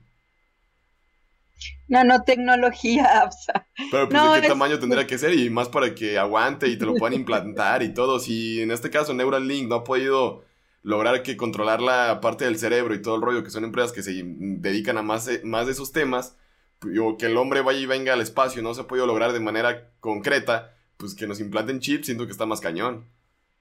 Es que yo creo que aquí tendría que ser una labor muy fuerte. Por ejemplo, yo veo ahorita que la vacuna fue la semana pasada y creo que todavía hoy mañana a los profesores.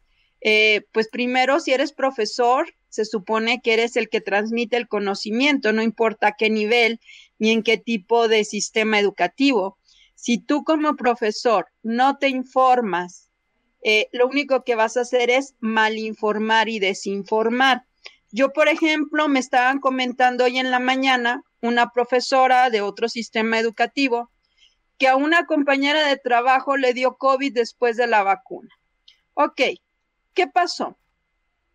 Antes de la vacuna yo veí toda una información científica con una científica que hablaba acerca de los tipos de vacuna que se van a aplicar a México.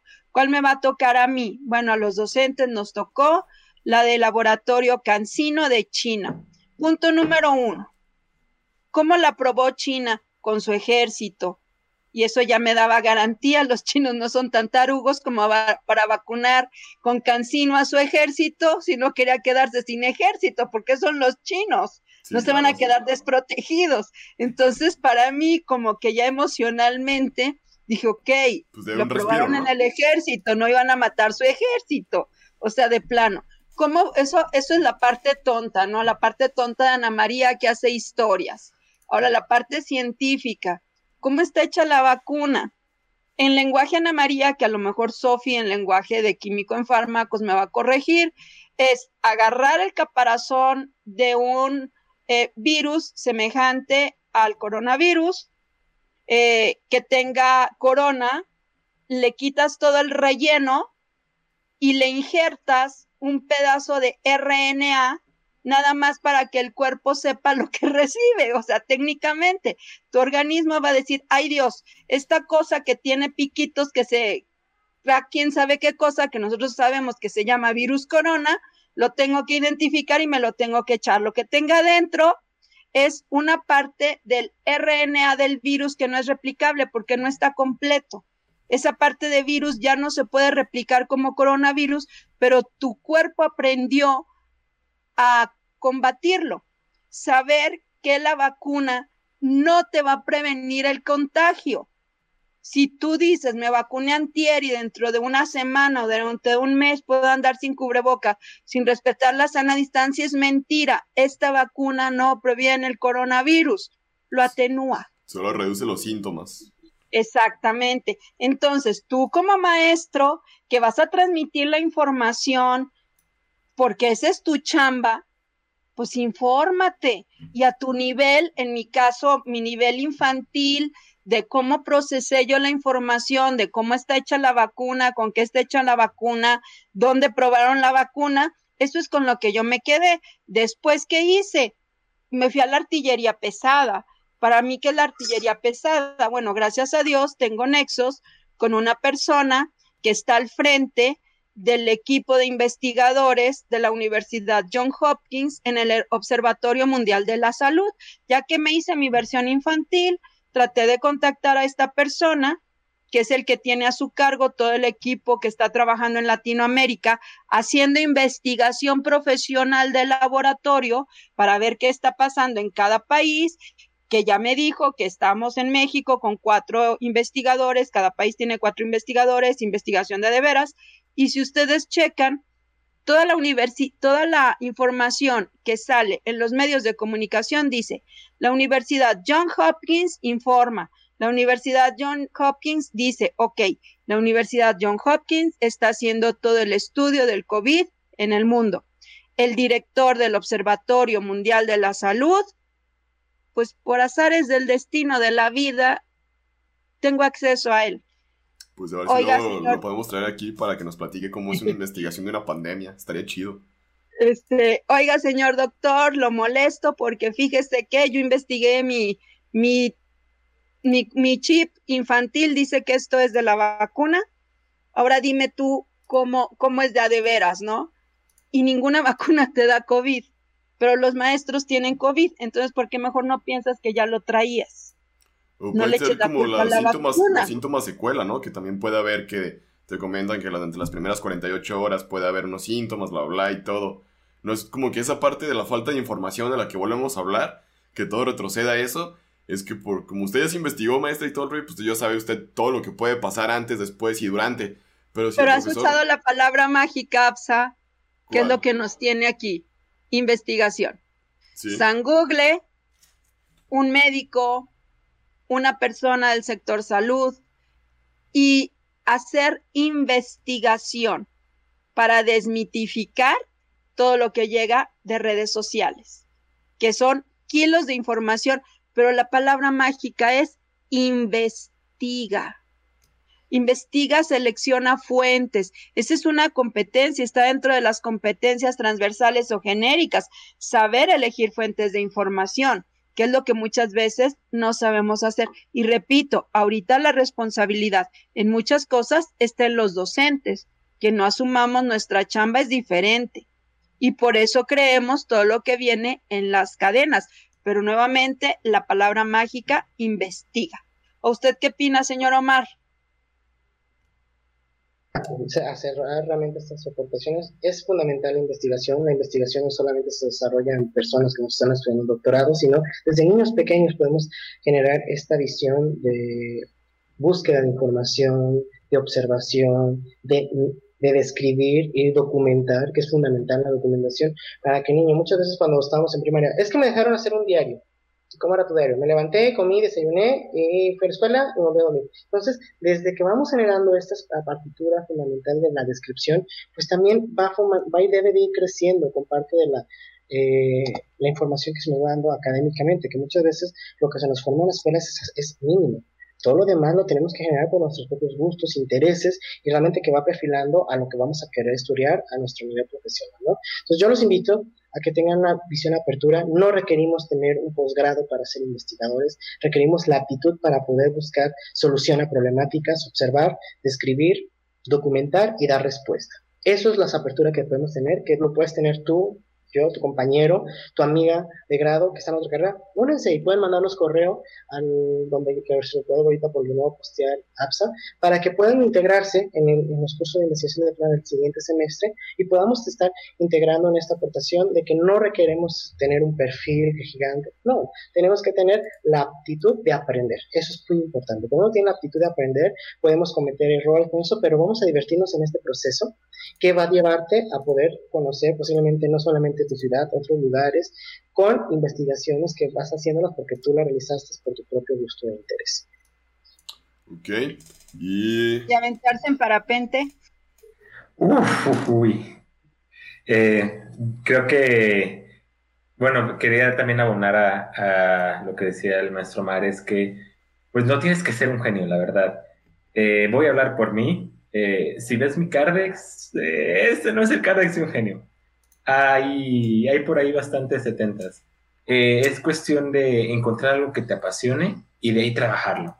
Eh, y pues la verdad, eh, el, primer consejo o el más importante que les puedo dar es, hagan algo que les guste. si, si te gusta, tú solito se te va a empezar a dar. Y si no se te empieza a empezar dar, tú solito te vas a poner a, a investigar para que así sea y las recompensas van a empezar a llegar, así como decía la maestra María, eh, experiencias tales de aventarte de la, Delta, parapente, eh, conocer eh, Cristo Redentor de Río de Janeiro, eh, muchas personas de muchísimos países y hay muchísimas experiencias, en serio, que están allá afuera y que se pueden conseguir mientras estás haciendo investigación, mientras estás tú desarrollando algo que te realiza como persona y que tiene un beneficio social.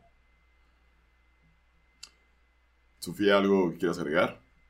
Sí, quitarnos la flojera y este pensamiento de metodología de la investigación es una clase de relleno y me voy a dormir o me la voy a saltar. Digo, yo no cursé metodología porque ya llevaba tres años en metodología de la investigación, pero definitivamente me dejó mucho más levantarme a las 8, levantarme tempranito los sábados para estar en el SETI a las 8 de la mañana en mi curso de metodología de la investigación, a quedarme dormida y levantarme a las 12 a ver qué iba a hacer de mi vida. me dejó mucho más, ha sido mucho más satisfactorio y al final, al principio sí dices como, pero le agarras el gusto y como dicen, o sea, además está padrísimo que no, no te imponen un tema, es de lo que a ti te guste y se hace adictivo porque vas leyendo y de lo que leí hoy me salió una palabra, una idea, algo que en lo que quiero profundizar y se hace adictivo y repito, me dejó mucho más levantarme a quedarme dormida y faltar a mi clase de metodología de la investigación. Entonces, pues quitarnos esta flujera y es el solo es el primer paso y de ahí camina solito, no, no se necesita más. Sí, sí, cierto, porque yo siempre me quedaba dormido en clase de metodología o me sacaban por quedarme dormido. Con el buen Aros, para los que les tocó, pues. Este, sí.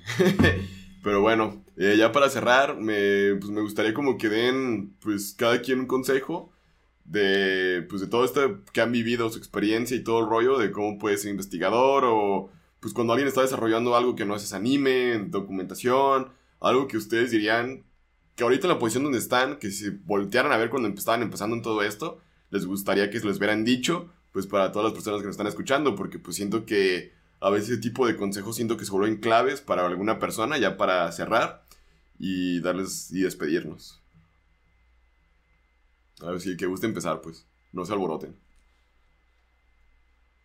Eh, bueno, pues lo que les puedo decir ya aparte de, que elijan algo que realmente les apasione es eh, pues si me, si me lo dijera a mí mismo del 2014 es como, David, la vas a cagar, y muchas veces.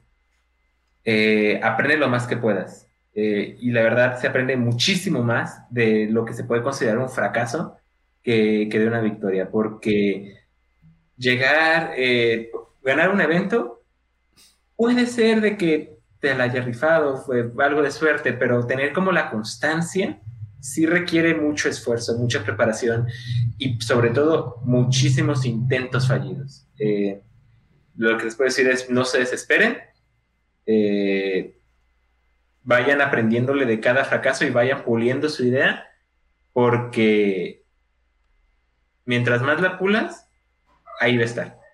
Y, se va a lograr y vas a poder eh, cumplir cualquier objetivo que te pongas. Bueno, muchas gracias, David. Eh, Maestro Mar, Hermana María, Sofía. ¿Quién, ¿Quién gusta? Pues la constancia. Que al final las cosas no se dan en un día, hay que construirlas y hay que ser constantes, hay que perseverar, hay que ser disciplinados y apuntarlo todo. Todas las ideas son buenas. Entonces, si llevan su agendita y las van apuntando, seguro, a lo mejor en ese momento no se les ocurre nada más que el principio, pero eso es más que suficiente. Ya después podrán a lo mejor de ahí sale algo muy grande. Gracias. Eh, es fundamental que visualices que lo que vas a hacer va a ser en beneficio de ti y de los que te rodean o lo que te rodea, el planeta, ¿no? Entonces, que todo lo que estés realizando realmente tenga un beneficio, una aportación y que realmente visualices a dónde quiere te va a llevar realmente como establecen levantarte temprano, el estar dando un poco más extra, pues son van a ser frutos que posiblemente van a hacer la diferencia cuando presentes un currículum y tú tengas estas participaciones en esto o haber generado este proyecto a comparación de lo que solamente se quedó con el título profesional, ¿no? Entonces, hay realmente también las, las habilidades que tú vas a adquirir que no requieren realmente que tu boleta esté llena de 100, sino que esa boleta esté llena de aprendizajes y aplicaciones. Si realmente tuviste esos 72, bien merecido, pero realmente concluiste una competencia para consolidarlo y lo dominas al tener un 100 que cuando lo, cuando le preguntan no lo logra aplicar. Realmente aplica lo que aprendes. Si, si solamente te quedas con la parte teórica, tarde que temprano va a borrarse porque no va a, llegar, no va a llegar a la memoria de largo plazo, se queda la de corto y se elimina. Pero si lo aplicas, lo generas, generas un producto, pues realmente va a conllevarte a una experiencia de vida que va a perfilar a una persona, pues que realmente va a ir configurando unas, las competencias profesionales que establece el programa general, pero también las, competencias que vas a requerir para la vida, para realmente aportar hacia a la sociedad. Y bueno, se olvidó hacer esta pregunta de manera rápida, si la puedan apoyar contestando. ¿Cuáles han sido las dificultades que han tenido ahorita durante esta pandemia que estamos viviendo para llevar a cabo, pues tanto pues, usted, maestro Mar, como la parte de asesoría, dar las sesiones, y tú, Sofía y David, para el desarrollo del proyecto? ¿Cuáles han sido los obstáculos? Este, pues digo obstáculos porque pues a lo mejor pueden ser adversidades, pero dependiendo de la actitud con la que los hayan tomado, pues han salido adelante, pero pues cuál podría haber sido en este caso?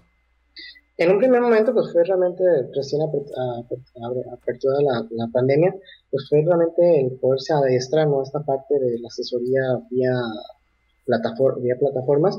Y esto realmente nos amplió ahorita el horizonte para no solamente este curso se abriera para estudiantes del CETI. Imagínate, ahorita tenemos estudiantes de otros estados de la República y de otros países, gracias a la virtualidad. Entonces, pudimos aprender forzosamente, crucialmente a lo mejor esto no lo visualizamos la maestra Ana María como coordinadora del área, y servidor los demás maestros en años, pero ahora teníamos estudiantes de otra parte del mundo compartiendo experiencias, ¿no? Entonces, sí, sí fue una parte de educación, de formación, porque fue se, se, el 12 de marzo se cerró y empezar a buscar estrategias para poder consolidar y construir competencias y los conocimientos de los estudiantes y la asesoría, ¿no? En buscar los tiempos, los modos, la forma, ver qué, de qué está trabajando y también que se estaban ampliando, ¿no? Realmente ya antes tenía dos, tres asesorías están en el edificio, ahora cuántas no querían, ¿por qué? Porque querían ser parte de, esta estructura. Sí, más que ya están de su casa, ya no tenían que trasladarse al set y los sábados. Exacto. Sofía, eh, David. Pues el proyecto sí, sí se complicó bastante porque necesitamos el laboratorio. Entonces, sin laboratorio es complicado generar más datos, si no imposible. Como bueno, como, qué datos si se puede compartir, pues. Por ejemplo, en Oxitri lo que hacemos es determinar la capacidad de producción de oxígeno de cada especie de árbol. Y pues como el laboratorio generosamente nos lo presta fármacos, muchas veces está ocupado y la maestra Edna nos lo prestaba pues cuando se podía. Entonces, y al ser un proceso muy largo, no pudimos hacer muchas especies antes de la pandemia y pues llevamos un año sin entrar al laboratorio. Entonces, de las que tenemos datos, pues hasta ahí quedó, no, no hemos podido generar nuevos. Pero bueno, eso es como en Oxytree, pero efectivamente como el profe Mar, se ha logrado tener como mucho más alcance en todo esto de divulgación por ejemplo, el año pasado en la feria que organizamos, eh, pudimos tener a Javier Santaolalla como asesor.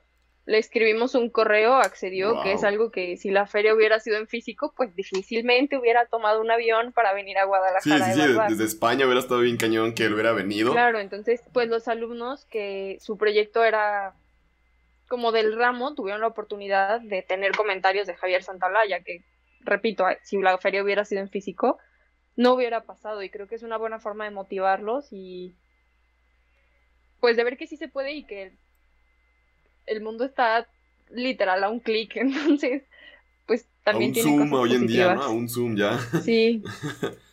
sí, bueno, o sea, como otra pregunta, a ti Javier Santoalla te dio una retroalimentación y todo. Bueno, para los que no lo conozcan, Javier Santoalla es un youtuber, para decirlo de manera más sencilla, que se dedica a la divulgación de la ciencia, en el caso en el área de la física y tiene videos muy interesantes en los cuales ahí se puede aprender más que a veces que en tantas clases de física. Pero bueno, este... Es, lo máximo. La verdad sí, la verdad sí. Este sí, la verdad, me, me, pude comunicar con él vía correo electrónico, la verdad muy amable, me estuvo contestando y mandé los, los reportes de los proyectos que, que le asignamos y él me hizo la retroalimentación, me dijo que eran excelentes proyectos y me hizo comentarios de cada uno de cómo veía el, como áreas de oportunidad de mejora o, felicitaciones o así, que creo que también fue muy gratificante para los chavos que, que lo recibieron. Sí, porque pues ya es como una, un referente para nosotros como los millennials. Javier Santoalla es como si fuera el Julio Profe, pero de la física. Eh, David. Pues, eh, como, como mencionaba ya Sofía, en cuanto al proyecto, sí eh, sufrimos bastante por la pérdida del laboratorio, pero nos dio pie a, ir formulando qué siguientes pasos queremos que lleve Oxygen. Eh, y sí nos, nos puso en perspectiva eh, cómo podemos hacer que Oxytree evolucione, porque a pesar de que lo hemos presentado en muchas ferias y le ha ido bien, eh, pues tiene que seguir en constante evolución para ya no ser solamente el consejero de arbolitos, sino que pueda tener cada vez más funciones y que se pueda integrar realmente a la vida diaria. ¿Y cómo lo integrarías en la vida diaria ahorita con lo que estás diciendo? ¿O es la pregunta que falta resolver? Tenemos eh, ya ciertas ideas. Eh, que involucrarían prácticamente rehacer la aplicación. Eh, bueno, ya te lo había comentado un poquito antes de, empezar a grabar que tenemos la intención de prácticamente empezar Oxytree desde cero. Eh, involucra eh, un, convertir en Oxytree realmente en una plataforma de experiencias forestales y ya, ya sea conectar directamente usuario con cliente o llevar ese, ese interés que tienen las personas a que realmente se manifieste en árboles plantados en, zonas en nuestro país. Eh, hay, muchas formas en las que nosotros podemos hacer para que ya no solamente te diga qué árbol plantar, yo diga, ah, ya, pues eh, vamos a hacer Oxytree, ah, listo, le doy clic y con esto ya estoy eh, plantando un árbol en, la sierra de Equila, aquí en Jalisco, o en cualquier otro estado. son visiones bastante, bastante ambiciosas, pero eh, apenas estamos eh, viendo los pasos a seguir, pero pues así se empieza. Estaría muy padre que se pudiera determinar en qué zona de la primavera con la reforestación que se, según eso se plantea hacer, se pudiera determinar cuáles serían los árboles idóneos, alguna cuestión así, pues por ubicación geográfica.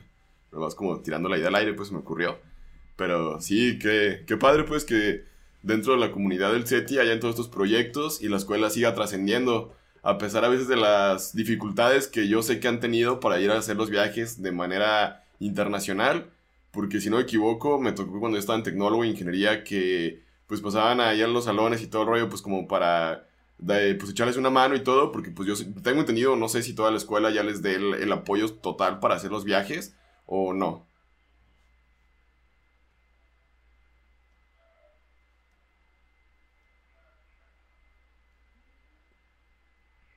Eso influye también, en uno, en el presupuesto que tengamos y también es la visión del administrativo que está a cargo, ¿no? A veces me ha pasado sencillamente que administrativos que no hay recurso y al final no había recurso y otra persona porque por comparados pues sí, sí, participó. Entonces, desde ahí también influye mucho. La visión que tiene actualmente, la visión que se está llevando en esta administración es, se visualiza a la y el estudiante. Entonces, si se centra en esta postura, actualmente este fin de semana Sofía y David estuvieron participando, se les apoyó con el registro para participar en Túnez, entonces no se puede asistir porque pues, las ferias eh, solamente están recibiendo personas locales, ¿por qué? Porque por la cuestión de, la pandemia, pero sí nos tocó eh, administraciones que decían no, pero realmente la maestra María Marisela, pues nos poníamos la camiseta de decir, bueno, no es uno, pero pues afuera no solamente vamos a representar a SETI, vamos a representar al Estado, vamos a representar a la nación, empezar a escribir correo, los padres, la mamá de Sofía, la mamá de David, no, empezaban también a buscar recursos, la mamá de Sofía es una porque realmente ella tuiteaba, buscaba, ponía, de hecho logró que hasta le hicieran la, la nota de, del de Oxygen en el periódico del, Estado. ¿Por qué? Por la trascendencia que tuvo. Normalmente a veces también los padres pues, dicen, mi hijo, veo el interés que está haciendo, que lo que se están esforzando los profesores también es fundamental y ellos también se ponen la camisa. A veces no saben qué, solamente uh, nos dieron apoyo para eh, o, vuelos y esto, pues ah, nosotros lo vamos con la inscripción y pues para que gasten. Normalmente, pues si yo le iba a pagar las vacaciones a Disney, pues entonces la de Disney no se hace y que mejor se vaya a Sudáfrica. Entonces, esa es esta parte también, ¿no? Es hay administrativos que pues, se quedaban con esa postura de no, y otros que claramente, y nosotros como profesores, pues también es nuestra tarea, ¿no? Pues, no solamente es uno. Si se esfuerzan los estudiantes, pues también nosotros esa parte. Me tocó los primeros años que era un no, no, y pues, ah, no, pues buscamos en esa secretaría, en esto, buscamos, trabajamos. puertas donde se pudiera, ¿no? Entonces. A donde se pudiera. Los chicos también, profe, pues vamos a pedir aquí voltear, adelante. ¿Por qué? Porque era un trabajo, ¿no? Y también he dicho, cuando te lo dan todo, no lo no lo valoras. También es, es necesario que el estudiante logre aportar, que también vea, busque, eh, y eso creo que son competencias que jamás van a olvidarse en su vida. Tú ahorita pregúntale a David, David, ¿cómo hiciste para pedirle a tal empresario o ir a buscar a la directora de la, de la de, Guadalajara? Pues ahí era, ya no ibas a hablar de Oxygen, no, ahí era solicitar sobre tu proyecto, pero para lograr generar que te dieran un pequeño cheque para poder eh, sumar la cantidad, ¿no? no sé qué pueden aportar David. Que sería, mm, que creo para mí fue más, más beneficio, un ejemplo, David ya que tiene tantos años, el que nada más tuviera dado, ah, aquí está tu boleto de... Profesionalmente creo que es lo que más deja, y a mí como profesor, pues fue lo que más me dejó, ¿no? Porque yo ya se dije, ah, por llegar aquí, aquí, los contactos que deja, realmente la apertura y esta, esta parte, ¿no?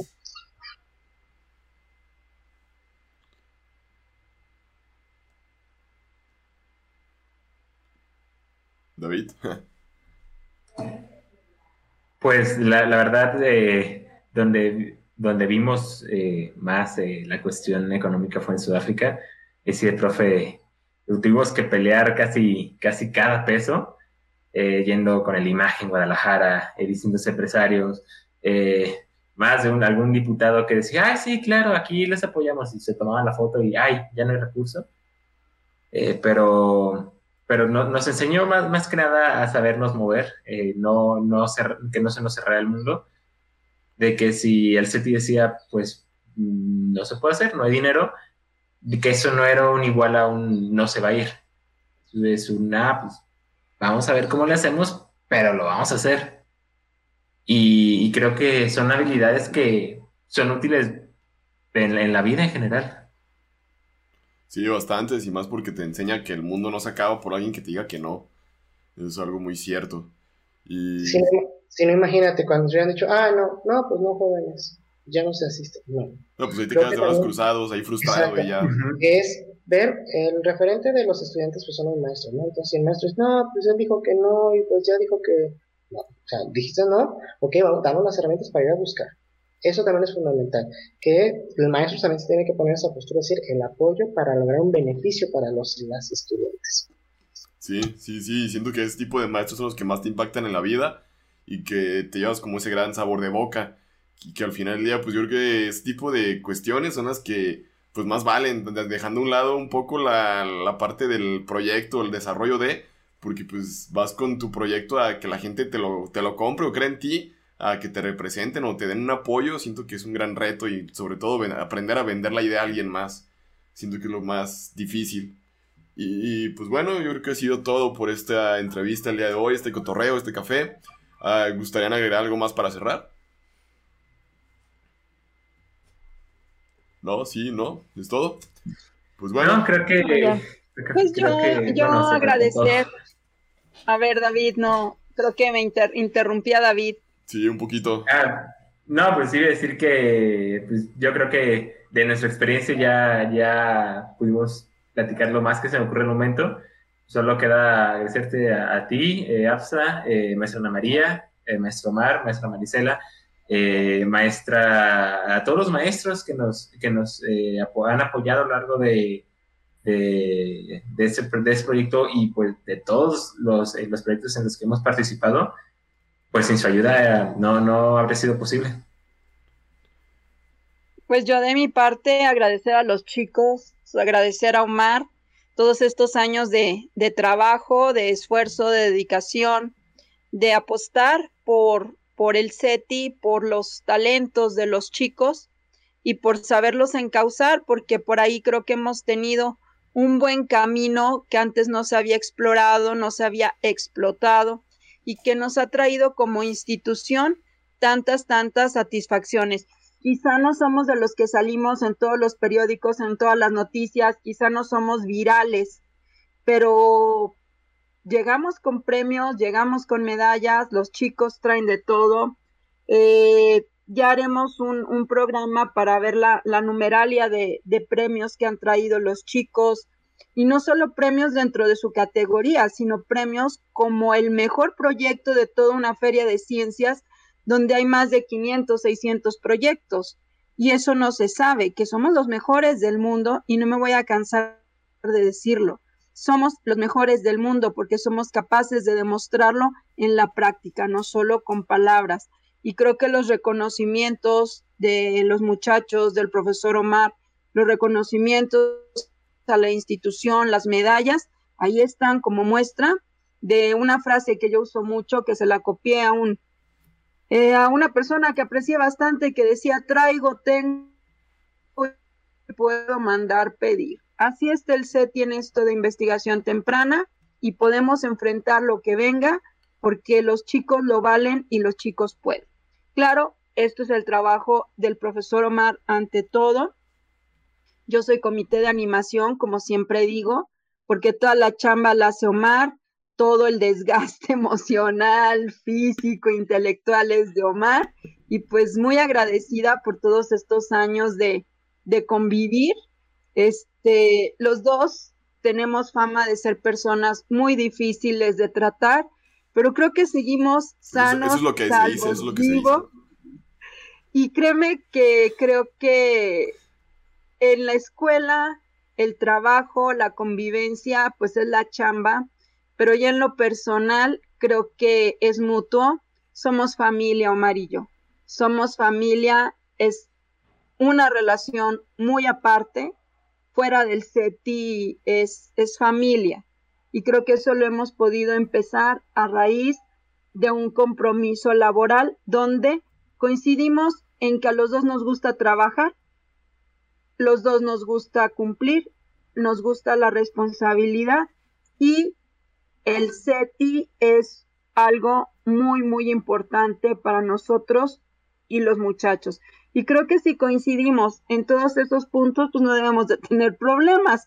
Y si sobrevivimos laboralmente y después empezamos a tener una convivencia más cercana eh, para compartir sin sabores, para compartir frustraciones, para compartir felicidades, para compartir éxitos, pues eso va creando una amistad y repito, de mi parte, llega de esa amistad a esa otro nivel que es la familia que tú tomas por elección. Entonces, yo agradezco mucho a Omar y pues a los chicos que aquí han estado y no se rajan.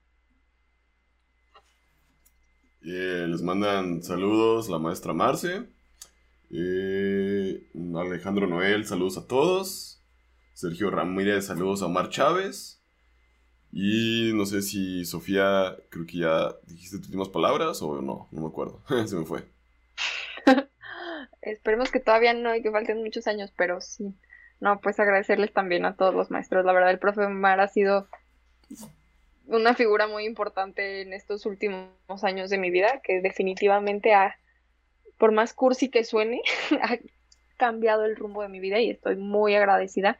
Y la maestra Ana María también ha sido una gran compañía y aporte en todo este camino y también estoy muy agradecida con ella. Bueno, pues ahora sí ha sido todo. Muchísimas gracias a todos los que escucharon esta entrevista, este cotorreo. Les mando un fuerte abrazo y esperándonos volver a encontrar en otro programa de entrevistando exetianos. Pues sí, exetianos, aunque bueno, ya van a ser exetianos y ya, ya van a ser unos meses. Y pues bueno, muchísimas gracias a todos los que nos acompañaron. Nos vemos en una próxima sesión. Ya se nos acabó el café y ya nos vamos. Bonita día a todos.